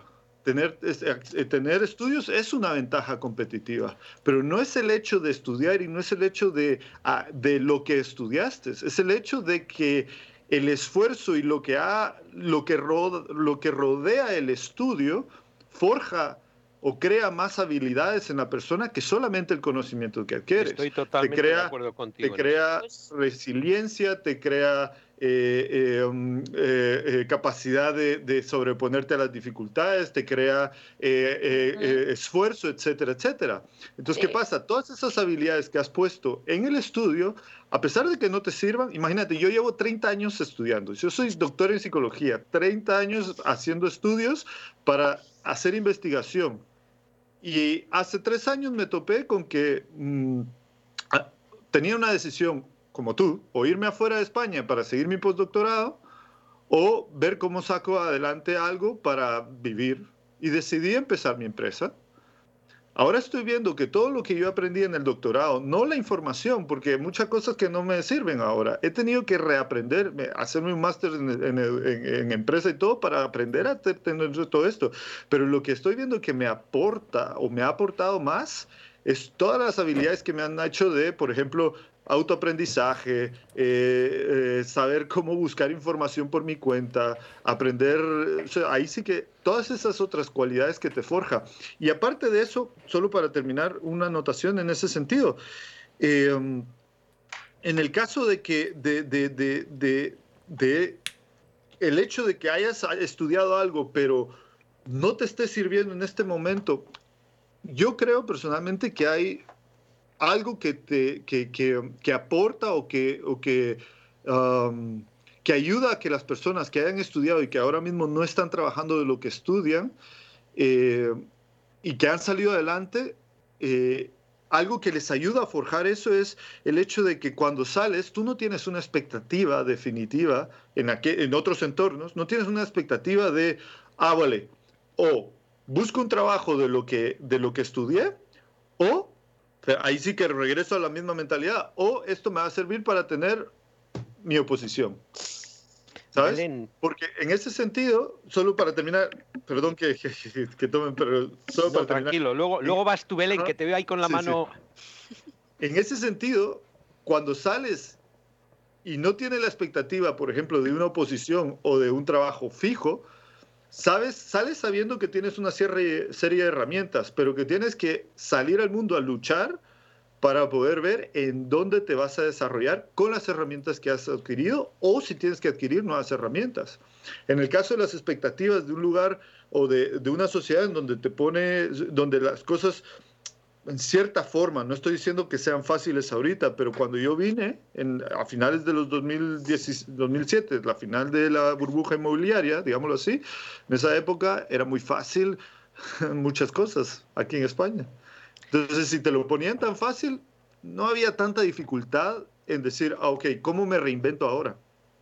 A ver, es que yo estoy de acuerdo con el discurso que tú que, marcas en el sentido de que el hecho de haber estudiado nos marca como personas y nos forja. En eso estoy de acuerdo, igual que te puede forjar, mm, por ejemplo, que tengas que hacerte cargo de toda tu familia sin que sea tu rol. O sea, todo lo que te pasa en la vida al fin y al cabo te forja. De hecho, yo lo único por lo que no me arrepiento de haber hecho una carrera es por el hecho de la transformación que yo he tenido como persona dentro de la carrera. Ya si hablamos del contenido, eso es para otro podcast. Pero eh, eh, comprendo tu discurso y estoy bastante de acuerdo. ¿Qué pasa? ¿Qué es lo que planteaba Nerea? A nosotros, nosotros en este caso, la generación millennial y quizás centennial, aunque centennial ya los, del un poco más adelante eh, van con otro discurso. Nosotros sí que hemos mm, crecido con un discurso de estudia, sácate una carrera, porque si sacas una carrera después vas a poder tener más oportunidades laborales y vas a tener un, buen empleo, ¿no? En el que vas a tener un sueldo bastante alto, con lo cual tu calidad de vida puede mejorar. Ese es el discurso con el que nosotros hemos crecido y el que nosotros nos hemos mm, tragado y, que estábamos completamente mm, de acuerdo y creíamos e, en, eso, ¿no? ¿Qué pasa? Mm, la sociedad ha ido evolucionando y con sus generaciones y tal, pero nosotros nos hemos quedado en ese discurso es lo que plantea uno de los problemas que tiene esta generación millennial y es que eh, después nos hemos, llegado, nos hemos llevado el batacazo. Eh, en el cual ese discurso ya no existe. Entonces, eh, estamos perdidos. O sea, cuando dicen lo de la generación perdida, es una realidad porque, o sea, no sabemos qué hacer. Entonces, ante esa situación de no saber qué hacer, pasa dos situaciones completamente diferentes. Una es, te buscas las habichuelas, eh, tiras por la vía que tú quieras eh, para poder tirar adelante, que eso va un poco en la condición de cada persona, y después está el que espera a que le venga la solución de la nada, ¿no? Claro, eso ya no creo yo que sea una, una, cualidad de la generación. Yo creo que eso ya va un poco con la, con la persona, ¿no? Si eres más polvorilla, si eres más perezoso, no sé, no, no sabría cómo llamarlo, ¿no? Entonces, realmente no creo que sea una cosa de generación, sino personal. Cada, hay, gente que sabe aprovechar las, las, oportunidades que le vienen y gente que no, pero en esta generación y en cualquier otra. Entonces, no creo que, que sea situación de tenerlo más fácil o más difícil porque eso es un poco ambiguo, ¿no? O sea, yo desde mi punto de vista, mi padre lo ha tenido mucho más difícil que yo, por supuesto, porque nosotros tenemos muchas facilidades en muchísimos sentidos, pero muchísimos, tanto tecnológico como, bueno, es que de por sí todas las ciudades están transformadas. Yo ahora mismo no concibo hacer un trabajo cualquiera sin buscar en Internet. O sea, mm. sí que tenemos las cosas mucho más fáciles en muchos aspectos, pero después en lo que se consideraba básico, o se ha considerado básico mm, durante toda la vida, eh, lo tenemos mucho más difícil. Entonces, eh, al final son las cosas que van marcando una generación y otra. Y ¿Sabes? no, no, habla, habla, perdona. Perdona. No, no, es que quiero, quiero añadir una cosa. Estoy completamente de acuerdo con Belén en esto. O sea, eh, porque encima, además, cuando nos dimos el batacazo, empezaron a, ocurrir a ocurrirnos cosas muy raras. La pescadilla esa que se muerde la cola de tienes estudios pero no tienes experiencia. Hmm. Este es un puesto de trabajo de entrada, o sea, de entrada, pero necesitamos experiencia. Y la ya, pero es de entrada. Ya, pero necesito experiencia. Ya, pero no te vale con mis, mis estudios. No, necesito experiencia. Por lo tanto, vete a buscar experiencia a otro sitio en el que te van a volver. Pero ojo, es ojo, es que, es, que no es que no solamente es eso, es que te dicen, sí, sí, tienes tantos años de estudio, pero es que aquí no puedes trabajar porque necesitas, necesitas experiencia. Bueno, pues déjeme trabajar, y, adquirir esa experiencia. No, no, pero es que necesitas esa experiencia para poder trabajar. Bueno, al final consigues que te metan en algún sitio de becario, ¿de acuerdo? A pesar de que tú tienes titulación para ser, mm, un, digamos, un miembro senior de la, de la plantilla, ¿ok? Vale. ¿Qué te pasa cuando entras de becario? Pues que mm, si no traes los cafés a toda la plantilla, eh, eres el último mono de la compañía, cobrando un sueldo totalmente infecto, ¿vale? Y cobrando un sueldo totalmente ridículo. Entonces, ¿qué pasa? Que te, has tirado eh, cuatro o cinco años de tu vida, o seis o siete, dependiendo de la carrera o de lo que hayas estudiado, o de los post-estudios o post-masters o post, mm, eh, digamos, eh, posgrados que te hayas hecho, te has tirado a lo mejor siete, diez años de tu vida estudiando como un puñetero idiota, ¿vale? Quemándote las pestañas, mm. Consiguiendo unos conocimientos, consiguiendo lo que decíamos antes, unas herramientas en este caso no es que lleves una espadita, no, no, es que llevas la espada de la muerte y el escudo del carajo. ¿Vale? Y dices, venga, echadme los problemas que me los como. Vale, pues no, no, es que todo eso. Momento, momento, Julio. Un, momentito. Y dices, no, no, es que es usted un becario. Ya, ya, pero es que tengo esta preparación. Ya, pero es que usted no tiene experiencia, con lo cual va a cobrar usted. Mm, mire, eh, ve este cajón de higos, pues coja la mitad, porque la otra mitad es para el otro becario. Y dices, ¿y para esto me tiro yo toda mi vida estudiando y trabajando? Precariedad. Efectivamente. Y luego, además, que era la segunda opción, era, una es esa, la de necesitas experiencia, por lo que no tienes experiencia, por lo que no te vamos a coger, pero... Y luego está la otra, que es la de, estás sobrecualificado para el trabajo, por lo que tampoco te cojo porque sabes demasiado. Eso iba a Ojo, eso, eso me lo han dicho a mí, ¿eh? Eso me lo han dicho a mí. Genial. Sí. um, Por demasiado poco o por demasiado mucho te pegan por todos lados. Pero eso es Claro. porque os han engañado. Porque Ah, realmente no encajabais con el... No, a la persona que ha hecho la entrevista no encajaba con el perfil y te cuentan una milonga. Bien, si eres pues, la y no es- persona adecuada, Pues, entras. A, mí, a mí y me lo no han es dicho la de... no es mucho mejor, no es mucho mejor, no es más, eh, digamos, eh, honesto desde el punto de vista de las relaciones públicas y de las relaciones humanas. eh, decir, pues mira, no encajas con nuestro perfil. Tu perfil La asertividad a es veces brilla por su ausencia. Perdón. Ya, pero, es la historia que nos cuentan en las entrevistas de trabajo una y otra y otra vez. Y al final, si dices, pues estoy sobrecualificado para cinco entrevistas en las que he estado este mes. ¡Wow! En Y cualquier para las caso, demás ahora- estoy fracualificado. Y es la de, Pero- vale, ¿qué puñetas es esto? Sí, ahí yo creo que también, mm, y hay eh, una pregunta que, que lanzo aquí también a los, a los, a los amigos boomers eh, generaciones X. En la época de los 70s y 80s, que hubo ese, digamos, o boom eh, económico, lo que sea, ¿qué tan fácil era crear una empresa en España? fácil, ponías, ponías un dinero, te hacías una SL y a correr. Ah, ¿y qué Ponías, eh, ponías tenías que pagar? 3.000, eh, que eran 3.000 eh, euros. 3.000 euros 3.000 con de capital cero cinco. social. 500.000 500.000 pesetas de entonces. Eso 500.000 sigue igual y lo ahorita. montabas y ya está. Pero la diferencia está en, por ejemplo, pregunto, porque ahorita, por ejemplo, tú pones una empresa y al momento de poner la empresa tienes que empezar a pagar 305 370 euros de autónomo. Sí, sí, sí, sí. La, la divertida, Igual. la divertida cuota. No, sí, sí. no escucha, si, de te, si montas una SL no, no hace falta pagar autónomo. Sí, sí, Sí, sí. sí. Sí, pagas. Bueno, el- el autónomo administrador.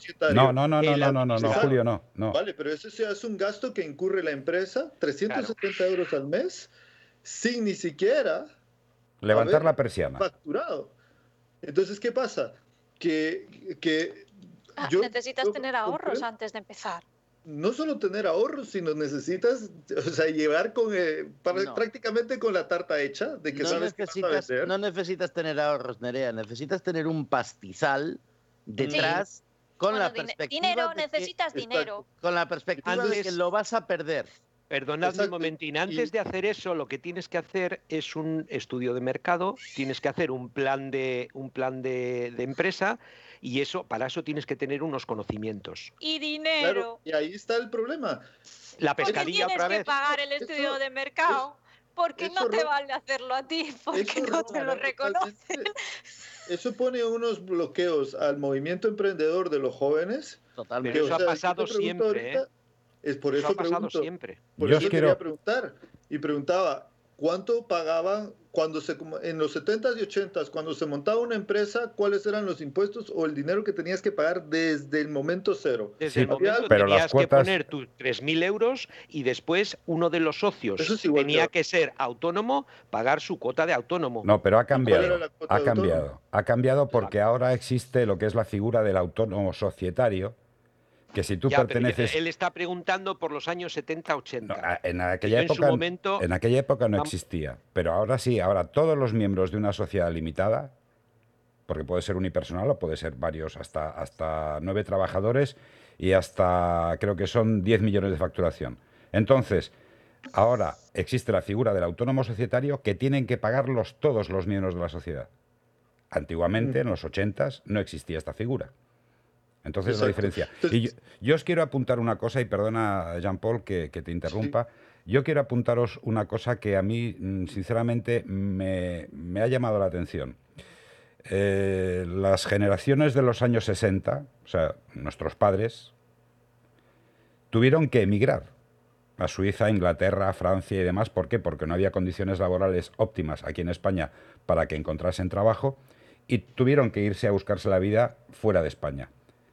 ¿No creéis que está pasando lo mismo con la generación millennial?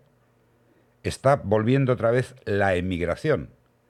Porque Sí. partimos, Si es partimos que de la estamos base... hablando de que todo esto es un ciclo. Antes lo, estaba- lo, lo- se lo matizó, no sé si fuiste tú, Jean Paul, Mm. que lo dijiste, que, que las o quién dijo eso de una generación buena implica no sé sí, bueno, pues es un ciclo.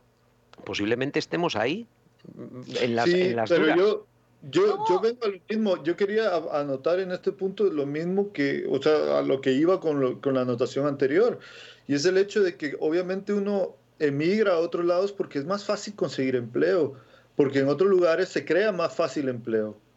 Y eso, eso creo que, yo creo que es uno de los, de los, de los, de los factores pero y, lo voy a poner en el ejemplo también de lo que tú mencionabas, de lo difícil que es conseguir un trabajo porque o estás sobrecualificado o estás infracualificado. Y es el hecho de que ahí sí que puramente teoría de mercado, oferta y demanda. Entre más oferta haya, más demanda va a haber. Y si hay más oferta de empleo, si hay más oferta de trabajo, las empresas se van a pelear aunque sea por un becario aunque sea por un becario. y le van a dar al becario, no, perdona, aunque sea un becario, le van a dar un sueldo. ¿Por qué? Porque les interesa meter a ese becario antes que se lo quiten otros. Y eso es porque hay muchísimo empleo, hay muchísima creación de empleo y muchísima creación de puestos de trabajo. ¿Qué es lo que pasa, por ejemplo, en Irlanda, lo que pasa en Estados Unidos o en otros lugares en donde el empleo se está, o sea, hay oferta, hay muchísima oferta en España. El problema es que no se da la facilidad de crear empleo, de crear oferta de empleo y cuando llega, tú como empresario, bueno, por lo menos es lo que he podido evaluar, porque todavía nuestra empresa es muy pequeñita, ¿no? Y todavía no necesitamos contratar a nadie. Pero cuando me he puesto a, evaluar, ok, ¿cuánto cuesta contratar a una persona, por ejemplo? Y en todo lo que te metes, sin saber sin saber si la empresa va a salir adelante, porque todo eso, como bien dijiste, Julio, tienes, necesitas, claro, tu, eh, plan de empresa, tu estudio de mercado y todo, pero todo eso se queda en papel a la hora de que entras ya en el mercado y a la hora de que ya empiezas a elaborar. Si la empresa va bien, genial, empiezas a contratar a gente. Puede haber un momento, una pandemia como ahora, que todo se te va al carajo y entonces, ¿qué haces con todos los empleados? O sea, realmente... Eh, yo creo que como jóvenes también es importante, eh, eh, y lo hablábamos con Carlos cuando me llamó para, para, para, hablar para esto, ¿no? Yo creo que todo lo que está pasando a nivel social es, un, es, una, eh, es importante para que abramos los ojos y que nos pongamos a realmente tener una mente crítica con, las, con los políticos, ¿no? Y con las políticas de las nuevas lo que, lo que pueda pasar en el futuro con las nuevas elecciones y todo, y realmente ponernos a pensar, ok, ¿Qué es lo que ofrecen estos en el plan de, económico, en el plan de empresas, creación de empleo? ¿Qué es lo que se ofrece realmente y no lo que se dice y después no se hace? Porque al final el problema de que no haya oferta de empleo hace que la demanda, o sea, que el, que ofrece empleo tenga el, el, mango sobre la mesa. Claro. Entre menos tu empleo hay ofertado. Entre más eh, empleo hay ofertado, el que tiene el mango en la mano, el mango en la mano es el que pide el trabajo, porque tiene de dónde escoger.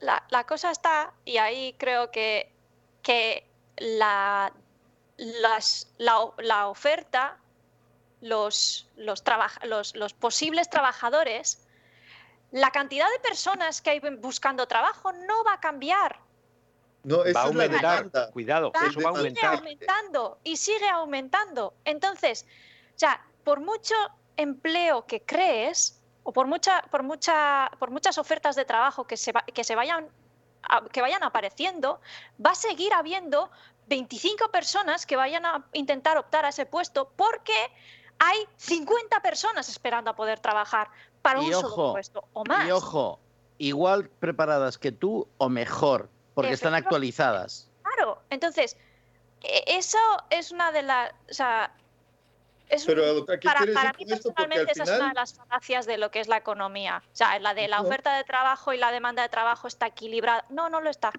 No, no lo está porque eh, en Irlanda, por ejemplo, donde yo lo vivo, que hay que hacer es equilibrar eso. Lo que tienes que hacer es generar más empresas para generar más puestos de más oferta de trabajo y que los demandantes, porque el, el, el, que busca trabajo es el que demanda trabajo, no que el, el ofertante del de, no, no, no. estoy, estoy, hablando de los dos lados, pero de todas maneras no había terminado eh, porque tú has puesto como ejemplo Irlanda, que es el país donde yo vivo. En Irlanda el empresario paga más impuestos de lo que se pagan en España por empleado. Por lo tanto, ese argumento de que hay menos trabas o lo que sea, no lo veo, porque realmente aquí en Irlanda por empleado se paga mucho más. ¿Y los sueldos son los mayores sueldos son más altos? Sí, son bastante más altos. Son eh, yo, por ejemplo, cuando estaba trabajando en, la academia donde trabajaba, te puedo dar, yo, no yo trabajaba a media jornada allí. Yo cobraba mil euros a media jornada. A media jornada. Ya. De coña. ¿Vale? Con eso te lo digo todo. en España, en el, trabajo anterior que tenía yo en España, que era el, anterior de marketing, cobraba 900 euros y tenía que trasladarme una hora en coche porque no había manera de conseguir un piso en, esa, en ese pueblo, porque eran todos demasiado caros. Y con 900 euros a jornada completa, me vas a decir tú dónde voy a vivir. Yo quería introducir ahora un, tema que mm, dentro de la brecha generacional, que es eh, significativo. El lenguaje, la jerga y las influencias tecnológicas. ¿En qué, momento, ¿En qué momento las generaciones hablan de una manera distinta a la generación anterior? ¿Utilizan una jerga para consolidar su, establecer o, reforzar su identidad social? ¿Y cómo influyen eh, los, temas tecnológicos en las, eh, en las generaciones? Porque, por ejemplo, los boomers, hay... Eh, entre los que yo no me encuentro, porque evidentemente tecnológicamente estoy bastante dentro de, las últimas tendencias y demás, si no, no estaría haciendo esto. Si no, estaría, yo qué sé, pues haciendo zapatos o plantando patatas. O sea, a ti no te podemos decir lo de mm. ok boomer, ¿no? Sí, sí. Los boomers, hay un 15% de, de los boomers que son los únicos que utilizan la tecnología hay un, 75% restante que la tecnología, pues que les da como, como repelús. son son eh, negados para la tecnología porque no han tenido desde pequeños el contacto con ella y no se han acostumbrado a ella y les da miedo. Luego, eh, de la generación millennial, pues prácticamente el 80% utilizan eh, la tecnología, teléfonos Android o, los iPhones, eh, utilizan WhatsApp, utilizan Zoom, utilizan Google para hacer sus búsquedas en, Internet. Y los de la generación Z, los centennials, lo utilizan todos. Todos. Porque tienen un contacto desde que han nacido, un contacto con la tecnología y esa tecnología la han asumido.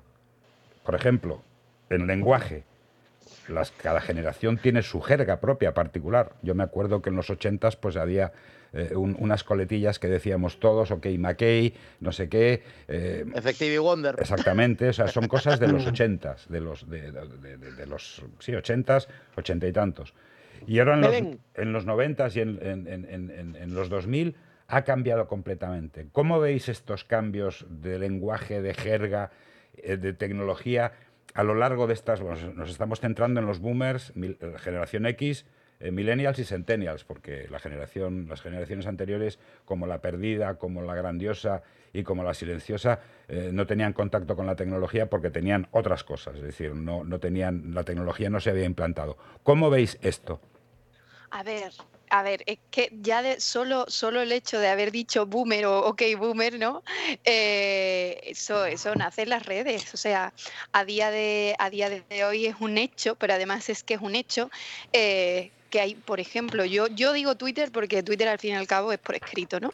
Eh, las expresiones nacen en Twitter y al final eh, mm, lo, arrasan todo y todo el mundo termina pasándolo a su vida real fuera de las redes las mismas expresiones. Entonces, pues eh, se, hace, se hace viral a lo mejor, aunque sea un meme, ¿no? O, cualquier cosa, mm. y, ya es la gracia y la gracia que, van diciendo unos fíjate, y otros. Fíjate, perdona Belén que te interrumpa lo que estás diciendo. Se hace viral, un meme. Total. Yo, yo solo te digo una cosa. Eh, el otro día en el parque me pasó algo muy divertido. Estaba yo sacando al perro y estaba yo con otro dueño de perro. Y resulta que oímos un perro ladrar a lo lejos y nuestros dos perros se pusieron a ladrar también. Lo, mm. típico, ¿no? Que pegan dos ladridos y tal, y salta el dueño de perro y dice, mira, ya, se está ya están contestando al Twitter. Pero ¿cómo? Dice, sí, cuando un perro ladra a lo lejos está mandando un Twitter y los que ladran de cerca lo están contestando al Twitter, los lo, retuitean y dices, jo, macho. Pero es que es así, o sea, es, que ya, ya, no es solo, ya no solo las expresiones que, que, cada uno tenemos pues de nuestro grupo de amigos, que se haga una broma, cualquier cosa, o mm. incluso de nuestra ciudad, ¿no? Porque bueno, ya el tema de las jergas y todas estas cosas, pues depende mucho de, de, del entorno de cada uno, ¿no? Ya es que hay cosas que se hacen virales tal cual y que, y que pasan a ser una expresión de nuestro día a día y las introducimos de forma súper natural. Claro, a lo mejor yo, mi padre, si no está en ese, en ese contexto, de buenas a primeras le digo, ok, boomer, ¿no? Eh, poniendo el mismo ejemplo y me dice, ¿qué me estás contando? Pero, eh, pero eso qué es, ¿no? Por no decirte jazz, por no decirte, bueno, todo lo que viene a ser tendencias, como por ejemplo hace poco una tendencia, bueno, hace poco, eh, bueno, es que las tendencias van muy rápido, ¿no? Pero la de los vídeos hechos que cuando los cortaban eran objetos que parecían normales, ¿no? Y cuando los cortabas eran una tarta. No sé si sabéis cuál es, ¿no? pues ya todo el mundo empezó con la broma de, no, y ahora es una tarta, ¿no? Ahora es una tarta. Bueno, pues eso al final, en tu día a día, pues eh, con el grupo de amigos dices, no, eso es porque era una tarta. Y es una expresión simplemente que ha, que ha nacido en, las redes sociales, ¿no? Sí, porque asumes que todo el mundo tiene ese conocimiento. Claro. Y por ejemplo, la, generación Z, por ejemplo, en comparación a la generación millennial, tienen su propia jerga, su propio lingo, porque por ejemplo, a, mi hermana está ahí también en el en el límite, ella es del 97, o sea que ella ya es, es generación Z. Y cuando hablo con mi hermana la pequeña, yo, por ejemplo, he empezado a tomar a, coger cosas, por ejemplo, de TikTok. Claro, claro. El nobody's gonna know. How, would they, know? Nobody's gonna know.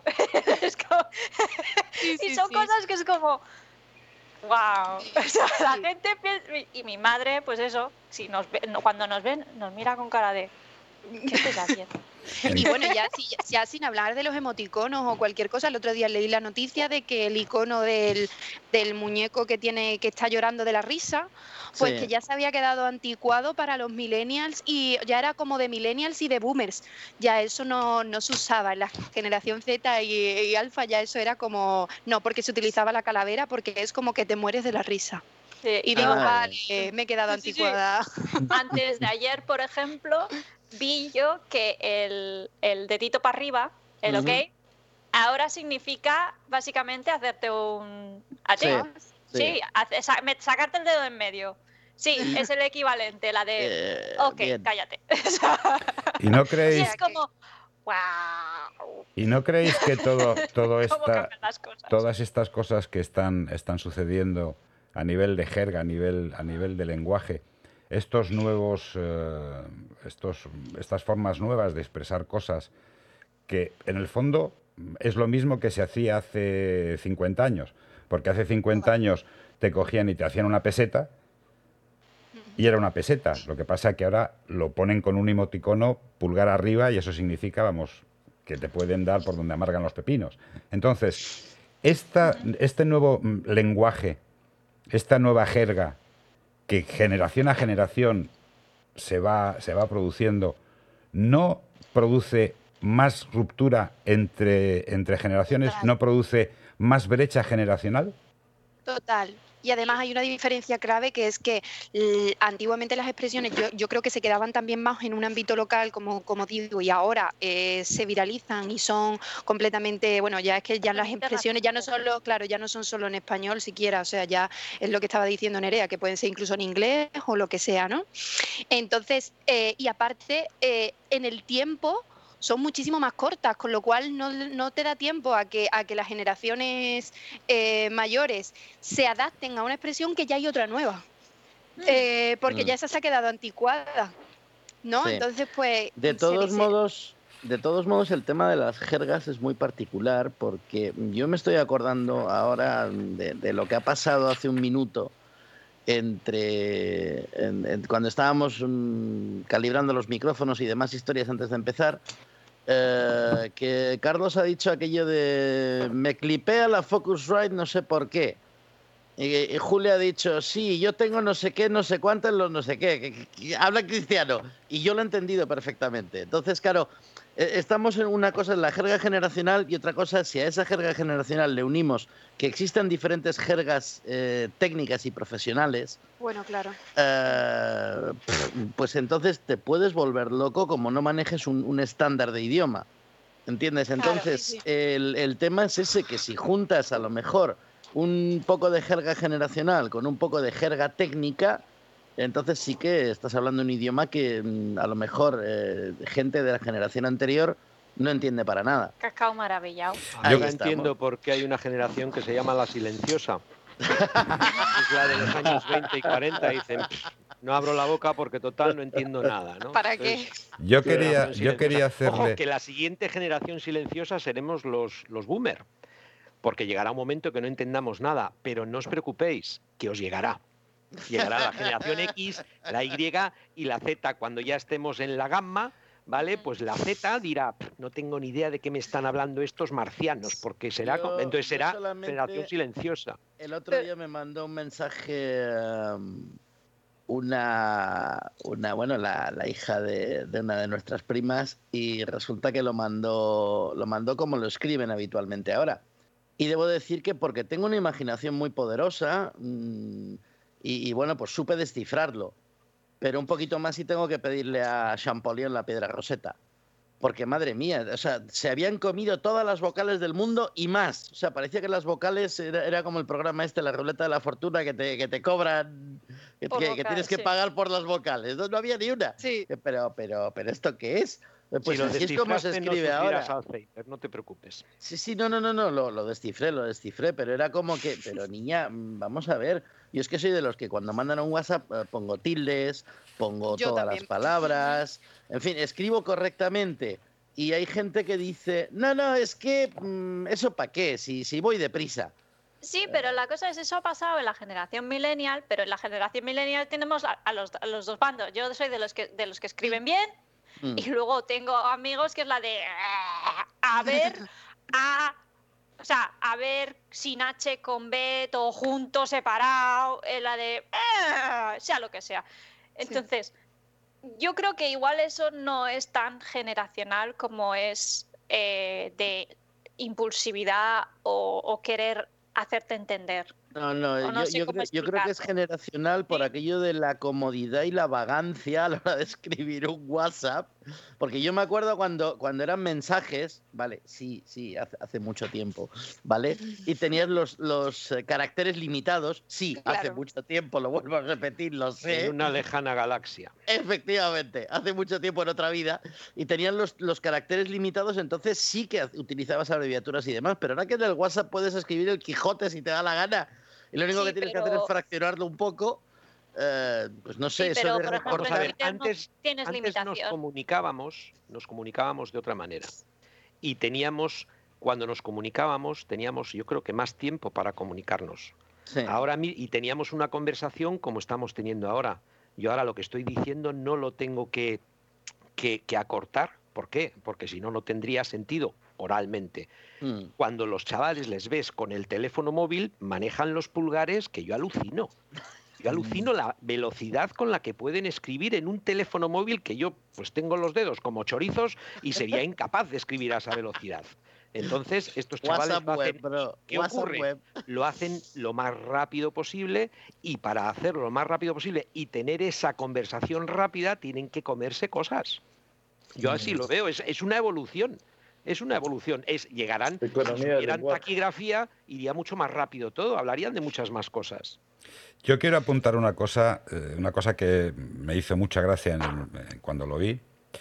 Eh, estaba desayunando o tomando un café, no me acuerdo exactamente, pero estaba en una cafetería, en una terraza, y estábamos mi mujer y yo hablando pues de esto, del otro, de aquí y de allá, y resulta que había en una mesa, dos mesas eh, apartado de la nuestra, había cuatro chavales, dos chicos y dos chicas, que no estaban diciendo absolutamente nada, pero estaban con los móviles que echaban humo. Y la cuestión, yo me preguntaba, ¿se estarán diciendo las cosas por móvil y no están diciéndolas en palabra? O sea, con palabras. O sea, a mí me dejó un poco, me dejó un poco, un poco mm, estupefacto el hecho de decir, están whatsappeando y no lo dicen en palabra y están juntos en la mesa. Yo, al hilo de esto, quería hacerle, quería hacerle una pregunta a Jean Paul.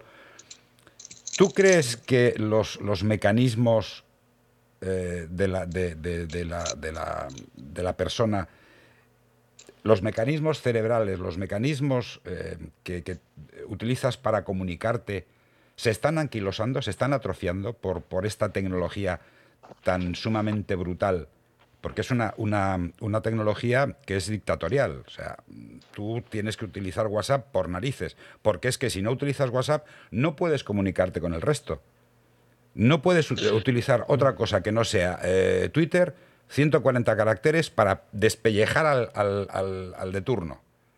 Esto está anquilosando el, nuestro, nuestra capacidad cerebral, nuestra, nuestra forma, eh, con, con, esta forma tan particular y yo creo que en muchos sentidos nefasta?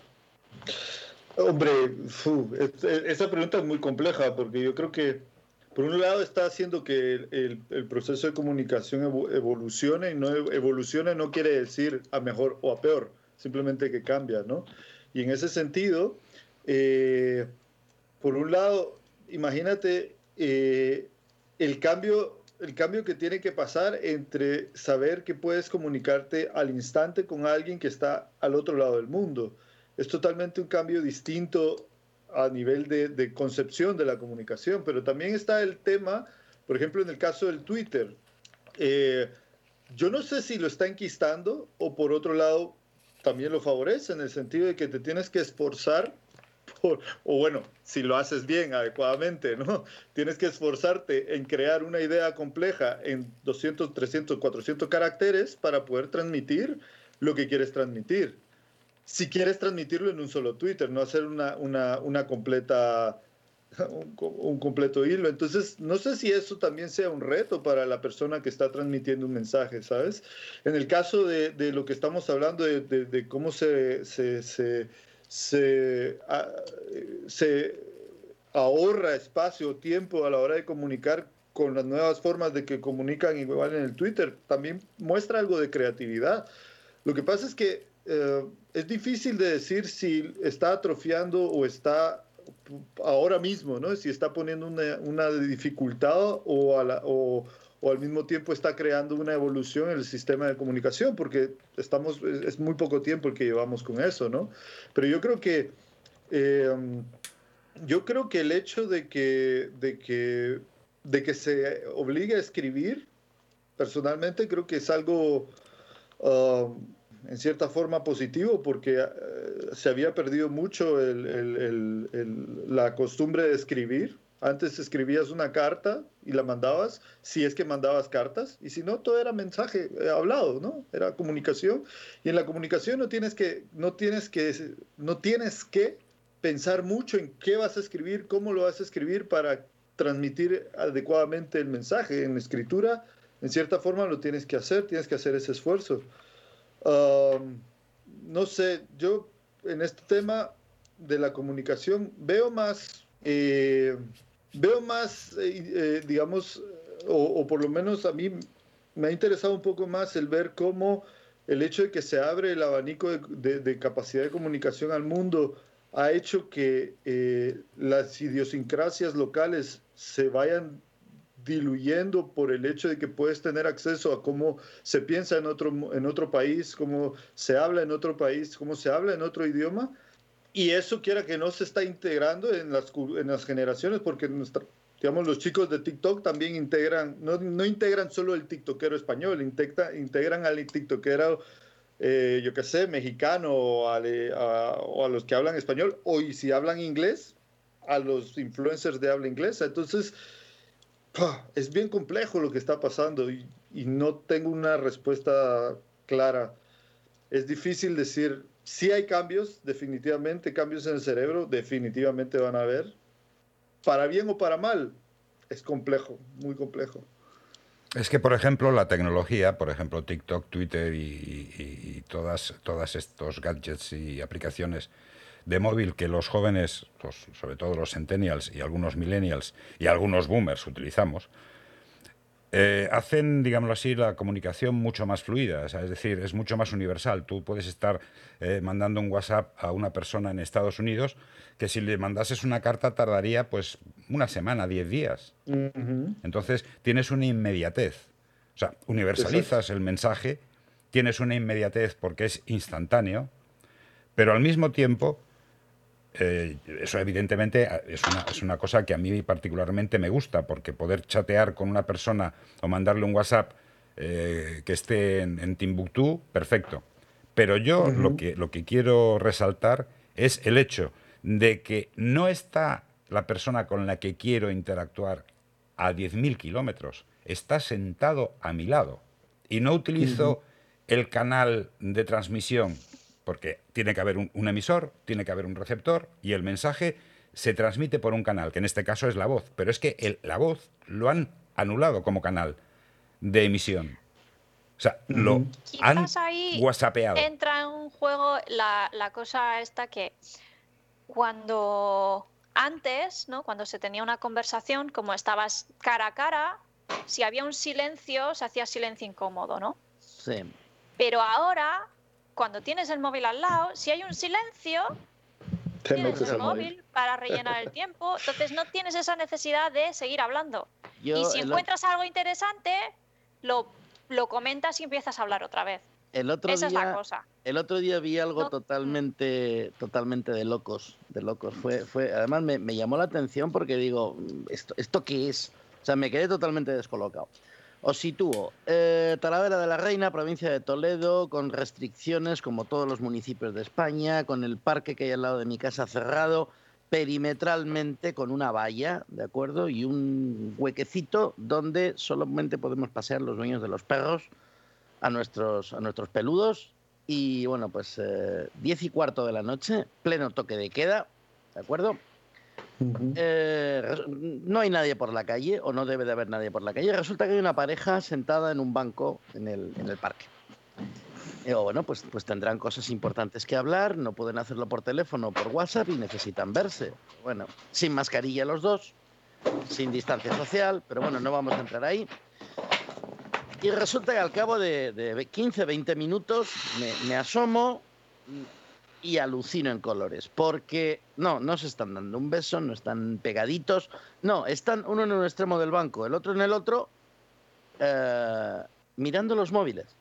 Y de pronto una de ellas le pega un codazo al otro, o sea, la, chica le pega un codazo al chico, le enseña eh, lo que está viendo, los dos se ponen a reír y siguen mirando el, y siguen mirando el mm. móvil. A mí eh, me vamos a ver. mucho creer esas cosas. Alma de cántaro, para eso te has saltado un toque de queda estás en un parque que está cerrado y para eso te estás jugando un multazo del 15. Mm. Eh, no, no lo entendí. O sea, me quedé totalmente con la boca abierta y todavía le sigo dando vueltas a la cabeza. ¿Qué carajo hacían esos dos ahí en el parque a esas horas? Pasando del tema y encima, eh, en lugar de hablarse el uno al otro a la cara, no, estaban mirando los móviles, como si no pasase nada. Sí, pero mira, ahí, en, ese, en, ese, en el caso de la de eso podríamos hablar que claramente hay una, se está generando una adicción a todo lo que es eh, eh, el tema móvil, pero la adicción, hay muchos factores ahí y uno, no sé si han visto el, documental El Dilema de las Redes, está en Netflix. No, lo tengo, no, no lo he visto. Eso es muy importante que lo vean y es fundamental, porque ahí precisamente hablan de cómo es que a través de, eh, ahí sí que Big Data y a través de todos los estudios de comportamiento que están haciendo, eh, ya las empresas y los móviles saben cómo, eh, cómo robarte, por decirlo así, cómo robarte lo más importante que podríamos decir, la capacidad mental más importante que tienes, es tu atención. Tu atención es la capacidad más importante que tienes de todas, de todas porque es limitada. O sea, tú puedes prestar atención solamente a un muy pequeño eh, rango de estimulación al momento y no más que eso. Es temporal y solo lo haces a aquello que o te interesa o que captura tu atención, una de dos, ¿sabes? Y el problema es que eh, en el caso de los móviles se ha hablado, se, ha estudiado mucho también el tema de la adicción cómo es, las redes sociales, especialmente hay un libro de, ¿cómo se llama? Bah, lo voy a buscar y, les menciono el libro porque es muy interesante. Es un psicólogo, un psicólogo estadounidense que precisamente menciona cómo es que en el, desde que en las redes sociales se implantó el tema de me gusta o no me gusta, mm. ha habido una, un, un, tema de adicción a las redes muy fuerte porque también eso implica la personalidad, implica a la persona como ser, ¿sabes? Tú pones una foto y mientras más likes tienes, más te sientes parte de algo, más sientes que estás conectado, más, etcétera, un montón de rasgos, ¿sabes?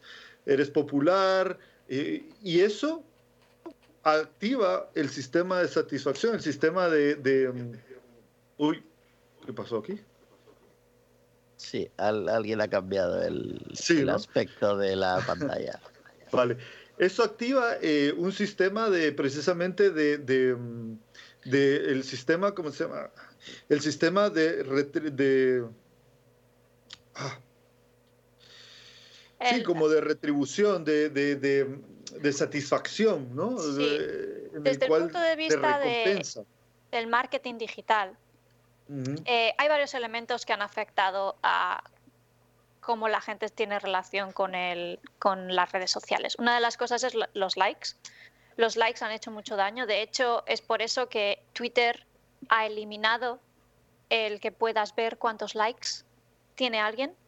Ya no se puede ver. O sea, no Twitter, eh, Instagram, perdón. Instagram, si ah, tú miras debajo de la foto, tú ya no puedes ver la cantidad de likes que tiene esa foto. Ves que, por ejemplo, te dice alguien que has conocido y otros más han dado al like, pero no puedes ver cuántas personas. ¿Por qué?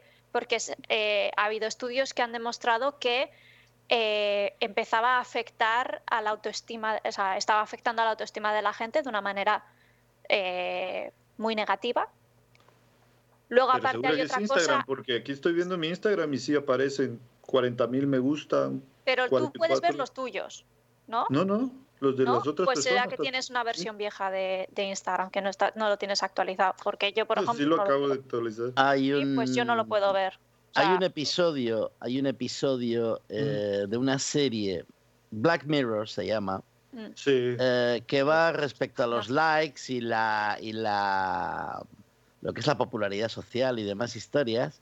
Y en esa sociedad distópica que nos presenta, eh, cuantos más likes tienes, más cosas puedes hacer. Pero si no tienes likes, no puedes hacer nada. Mm. Y es triste, porque realmente funcionamos así. ¿Y eso no, demuestra un poquitito la, inseguridad y la, y, la, y la necesidad de aceptación de los demás? Porque nosotros, si nadie nos acepta o nadie nos dice tú vales, chaval, al nos final consideramos una mierda. Seres sociales, ¿no? Somos seres sociales y la aprobación del grupo en el, al que creemos pertenecer en es importante en un, ya pero hasta cierto, hasta cierto, punto, creo yo. Pero el que se priorice ese tipo de contenido y la gente que tiene muchos likes de hecho eh, se ha demostrado que por ejemplo las Kardashian para conseguir contratos ponían el número de, seguidores que tienen en Instagram y en Twitter y en sus redes sociales. ¿Por qué? Porque los usuarios son la moneda de cambio, ¿no? O sea, somos... hecho, en el, en el, Pero otra cosa que quería, comentar, aparte de los likes, era que, que, existe también lo que se le llama el endless scroll, que es básicamente esa, esa cuando tú tienes, por ejemplo, Facebook, Twitter, Instagram, el feedback todos, el feed es sigues y sigues y mm. sigues y sigues y sigues y tiras para abajo y sigue apareciendo más contenido. Lo estás haciendo como si estuvieras con Apple, ¿eh? por cierto. No, pero en Porque, porque en, los, en los teléfonos, como es táctil, es, de, es con los dedos, utilizas el sistema de dedos. Ya te he dicho que son dos cosas diferentes antes. Pero bueno, que me lías. Entonces, eh, eso fomenta la adicción, porque pierdes el sentido del tiempo, porque, porque lo, que, lo que estás viendo no te interesa y sigues para abajo pensando que te va a salir algo que te va a interesar en algún momento. Entonces te mantienen enganchado. Sí, lo que fomenta en este caso la, adicción es precisamente el hecho de que tienes, eh, eh, eh, vamos, satisfaces tu, tu, necesidad instantáneamente. O sea, no hay una demora de la, de la gratificación. es decir, quieres ver algo, en el segundo lo ves. Quieres buscar algo, en el segundo lo obtienes. Y en el caso de Facebook y YouTube, Instagram y todo eso, también tienen, eh, eh, tienen estudiado, y eso es lo que dicen en ese documental, que es muy importante que vean también. Dicen, si la aplicación no te cuesta, el producto eres tú. Claro. ¿Y eso qué quiere decir? Que lo que están haciendo es que te tienen que mantener enganchada enganchado a la aplicación, como a través de hacerte ver lo que quieres ver, lo que estás buscando, lo que le has dado clic, para mantener tu atención en la aplicación. ¿Por qué? Porque es tu atención es lo que venden a las empresas. Ah, tu atención es lo que, que es el espejismo, tu atención, el espejismo y perdona, perdona, de que lo vayas a conseguir. Quiero terminar, solo quiero terminar. Eh, lo que tú, lo que venden de ti es tu atención. Y es precisamente, si tú ves en Facebook, por ejemplo, todas las, las, campañas de marketing de Facebook, todo lo que son las impresiones, que te cobran por impresiones, te cobran por no sé qué. ¿Qué es una impresión? ¿Cuántas veces aparece en tu feed o en el feed de las personas tu anuncio?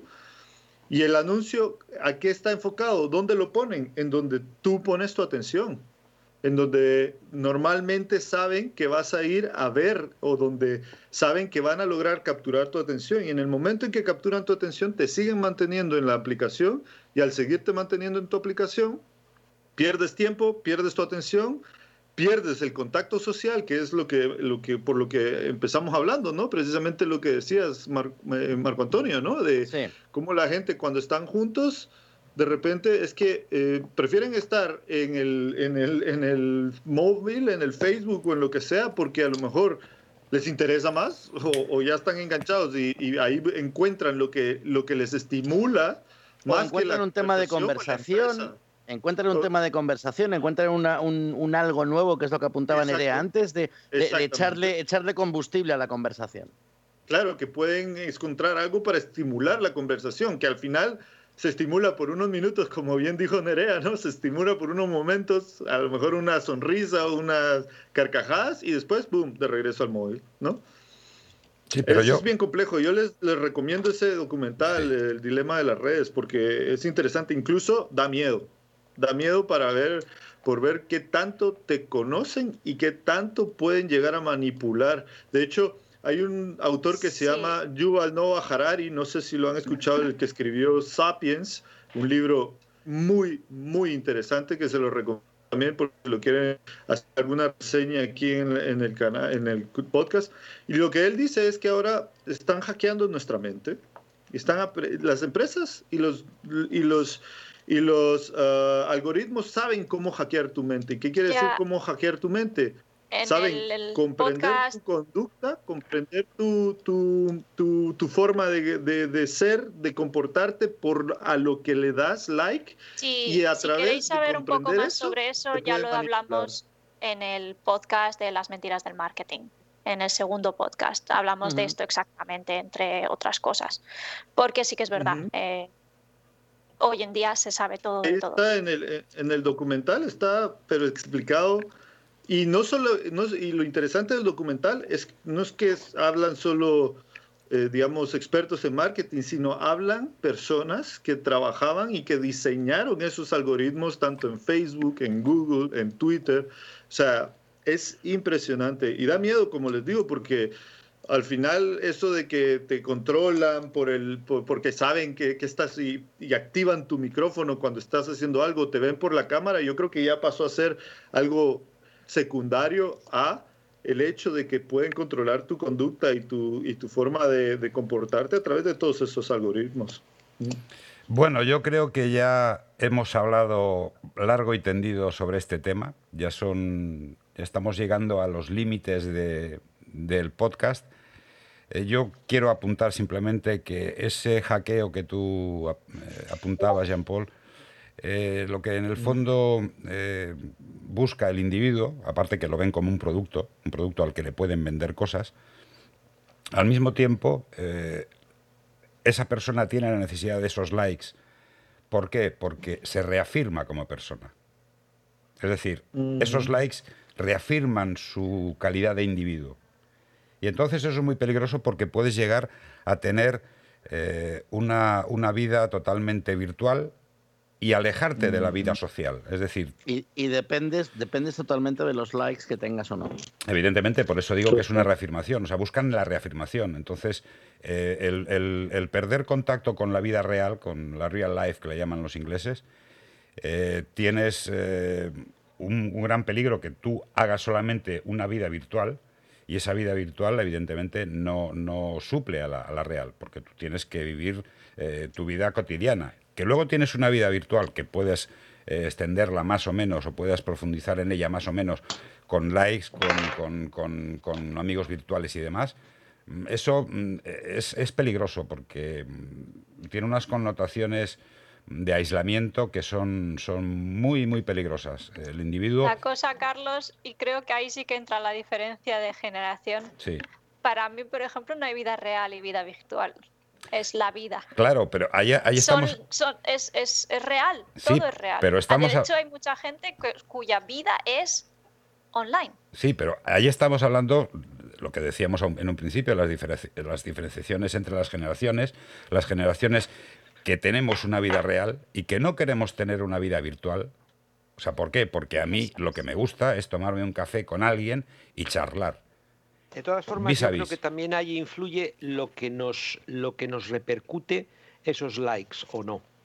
Ah. Porque a mí, yo conozco a mil personas y 900 eh, me dan un dislike, no, no les gusto y sinceramente me da exactamente igual porque sé que hay gente a la que le caigo bien y hay gente a la que le caigo mal. No dependo de esos likes. En cambio, en las nuevas generaciones que son adictas a este, a este, a este fenómeno del que estamos hablando, pues ¿qué ocurre? De 100 les dan 90 que no, solamente tienen 10 likes y se cogen una depresión. Sí. ¿Por qué? Porque dependen de ello. Entonces yo creo que el tema es cómo lo enfocamos y cómo lo asumimos. Entonces, Pero también ahí Ah, perdona, sí. No, no, sigue, sigue, sí, sí, dime, dime. también, también ahí tiene que ver mucho también el carácter de la persona, ¿no? cómo se ha formado y cómo lo forman, cómo lo forma la sociedad, porque por ejemplo, si la sociedad te forma un carácter en donde lo en donde lo, a lo que tienes que aspirar es hacer a un tronista de mujeres, hombres y viceversa de Telecinco y, y, y que, eh, eh, ¿cómo se llama? El, eh, el postureo lo sea todo, entonces ahí los likes van a pesar. Hombre, claro, claro que sí. Si te tienes que currar la vida y, dependes de tu esfuerzo y de tu trabajo, pues entonces los likes te van a dar igual, te vas a preocupar más de a ver cómo como este mes y a ver cómo pago la hipoteca o la letra del coche. Sí, y no solo eso, sino también si te han si te han ayudado a conocerte a ti mismo y a conocer tus cualidades y tus capacidades. Yo creo que si uno es capaz de conocerse a uno mismo, saber sus fortalezas, saber sus debilidades y, y, y, saber el potencial que uno mismo tiene, es que lo de afuera, en cierta forma, tampoco va a tener una influencia tan fuerte, ¿sabes? Si tú conoces, digamos aquí, si tú sabes que tú te ponen en el desierto y tú puedes buscar agua, y puedes encontrar agua. Pero para saber eso te han tenido que poner una vez en el desierto si no estás en una circunstancia con la espada de Damocles encima, está claro que no lo vas a saber. Nerea, ¿qué te veo con la mano? Yo lo único que me gustaría decir es que sí, es verdad, hay diferencias generacionales, pero si lo miramos en lo que es el, gran, ¿no? el, como se dice, the, grand scheme of things, que no me sale en castellano. El gran esquema de las cosas, o el, gran plan de las cosas. la visión global. En la visión global, sí. Eh, creo que o sea, nos parecemos mucho más de lo que. De lo que Yo también lo creo. Porque, porque apoyando. Somos personas y las personas reaccionamos a las circunstancias de formas parecidas apoyando lo que dices tú. Las circunstancias son diferentes, esa es la cosa. Apoyando lo que dices tú, Nerea, eh, date cuenta de una cosa. Eh, todo el mundo estamos viviendo ahora mismo una, circunstancia muy, muy complicada y digo todo el mundo, eh, millennials, centennials, eh, boomers y la madre que nos parió, ¿vale? Porque eh, ahora mismo estamos aislados, o sea, lo que es el contacto social es muy escaso, por no decir nulo en algunos casos. ¿Entiendes? O sea, reducimos los contactos sociales lo más posible, mantenemos distancia social, hay gente que vivimos en búnkers porque mm, salimos al supermercado y poco más y volvemos, porque hasta que lo de las vacunas no sea mm, artículo de libre mercado y demás historias, pues no será seguro salir a la calle, pero, pero de todos modos... Eh, todos buscamos lo mismo, a fin de cuentas. Todos echamos de menos una cosa, el contacto social. El salir a la calle tranquilamente, el tomarte una cerveza con tus amigos, el, poder dar un abrazo a un familiar o, yo qué sé, o, el quedar con un amigo para echar unas risas e irte al, irte al cine. Cosas que antes valorábamos un montón, todas las generaciones, todo el mundo, y que ahora no podemos hacer. Y las dábamos por hecho. efectivamente, a fin de cuentas, eso es lo, lo importante en este caso. No todos somos tan, tan distintos como parece. Tenemos no, no, y definitivamente. Yo creo que ahí yo concluyo, eh, con, estoy de acuerdísimo con todo, con todo lo que han dicho ahorita, porque al final es eso, o sea, somos seres humanos, tenemos, eh, somos seres, ahí sí como decía Nerea, ¿no? Somos seres sociales y eso marca un gran, o sea, pone una gran... Eh, una gran forma de un, gran digamos define mucho de nuestra de nuestra de nuestra conducta. Y al final lo único que cambia son son son ahí sí que percepciones algunas ideas pero al final lo básico lo básico de todos es muy general es muy muy universal. Seres seres sociales que buscamos ser felices en cierta forma quieres libertad quieres eh, poder tener cerca a la gente que quieres y quieres darle lo mejor a la gente que quieres. Tratas de huir de circunstancias difíciles o, o, evolucionar o desarrollarte para tener una vida más feliz. Ahora, ¿cómo lo buscamos? Yo creo que ese es, lo que, en lo que influye la, la generación, pero al final estoy de acuerdo, totalmente de acuerdo que somos iguales Bien, creo ya que se nos acaba el tiempo porque estamos como siempre. Empezamos con un timing y luego resulta que se alarga, se alarga, se alarga como el chicle. Que si quieres arroz catalina. Exactamente. Yo os quiero dar. Y eso los chavales de hoy en día no lo entienden. Sí, bueno, pero, es que, es que el, tiempo que hemos estado hablando, poniendo puntos de vista en común y, y dando nuestra opinión cada cual la suya y muy respetable todas, o sea, muy respetables todas.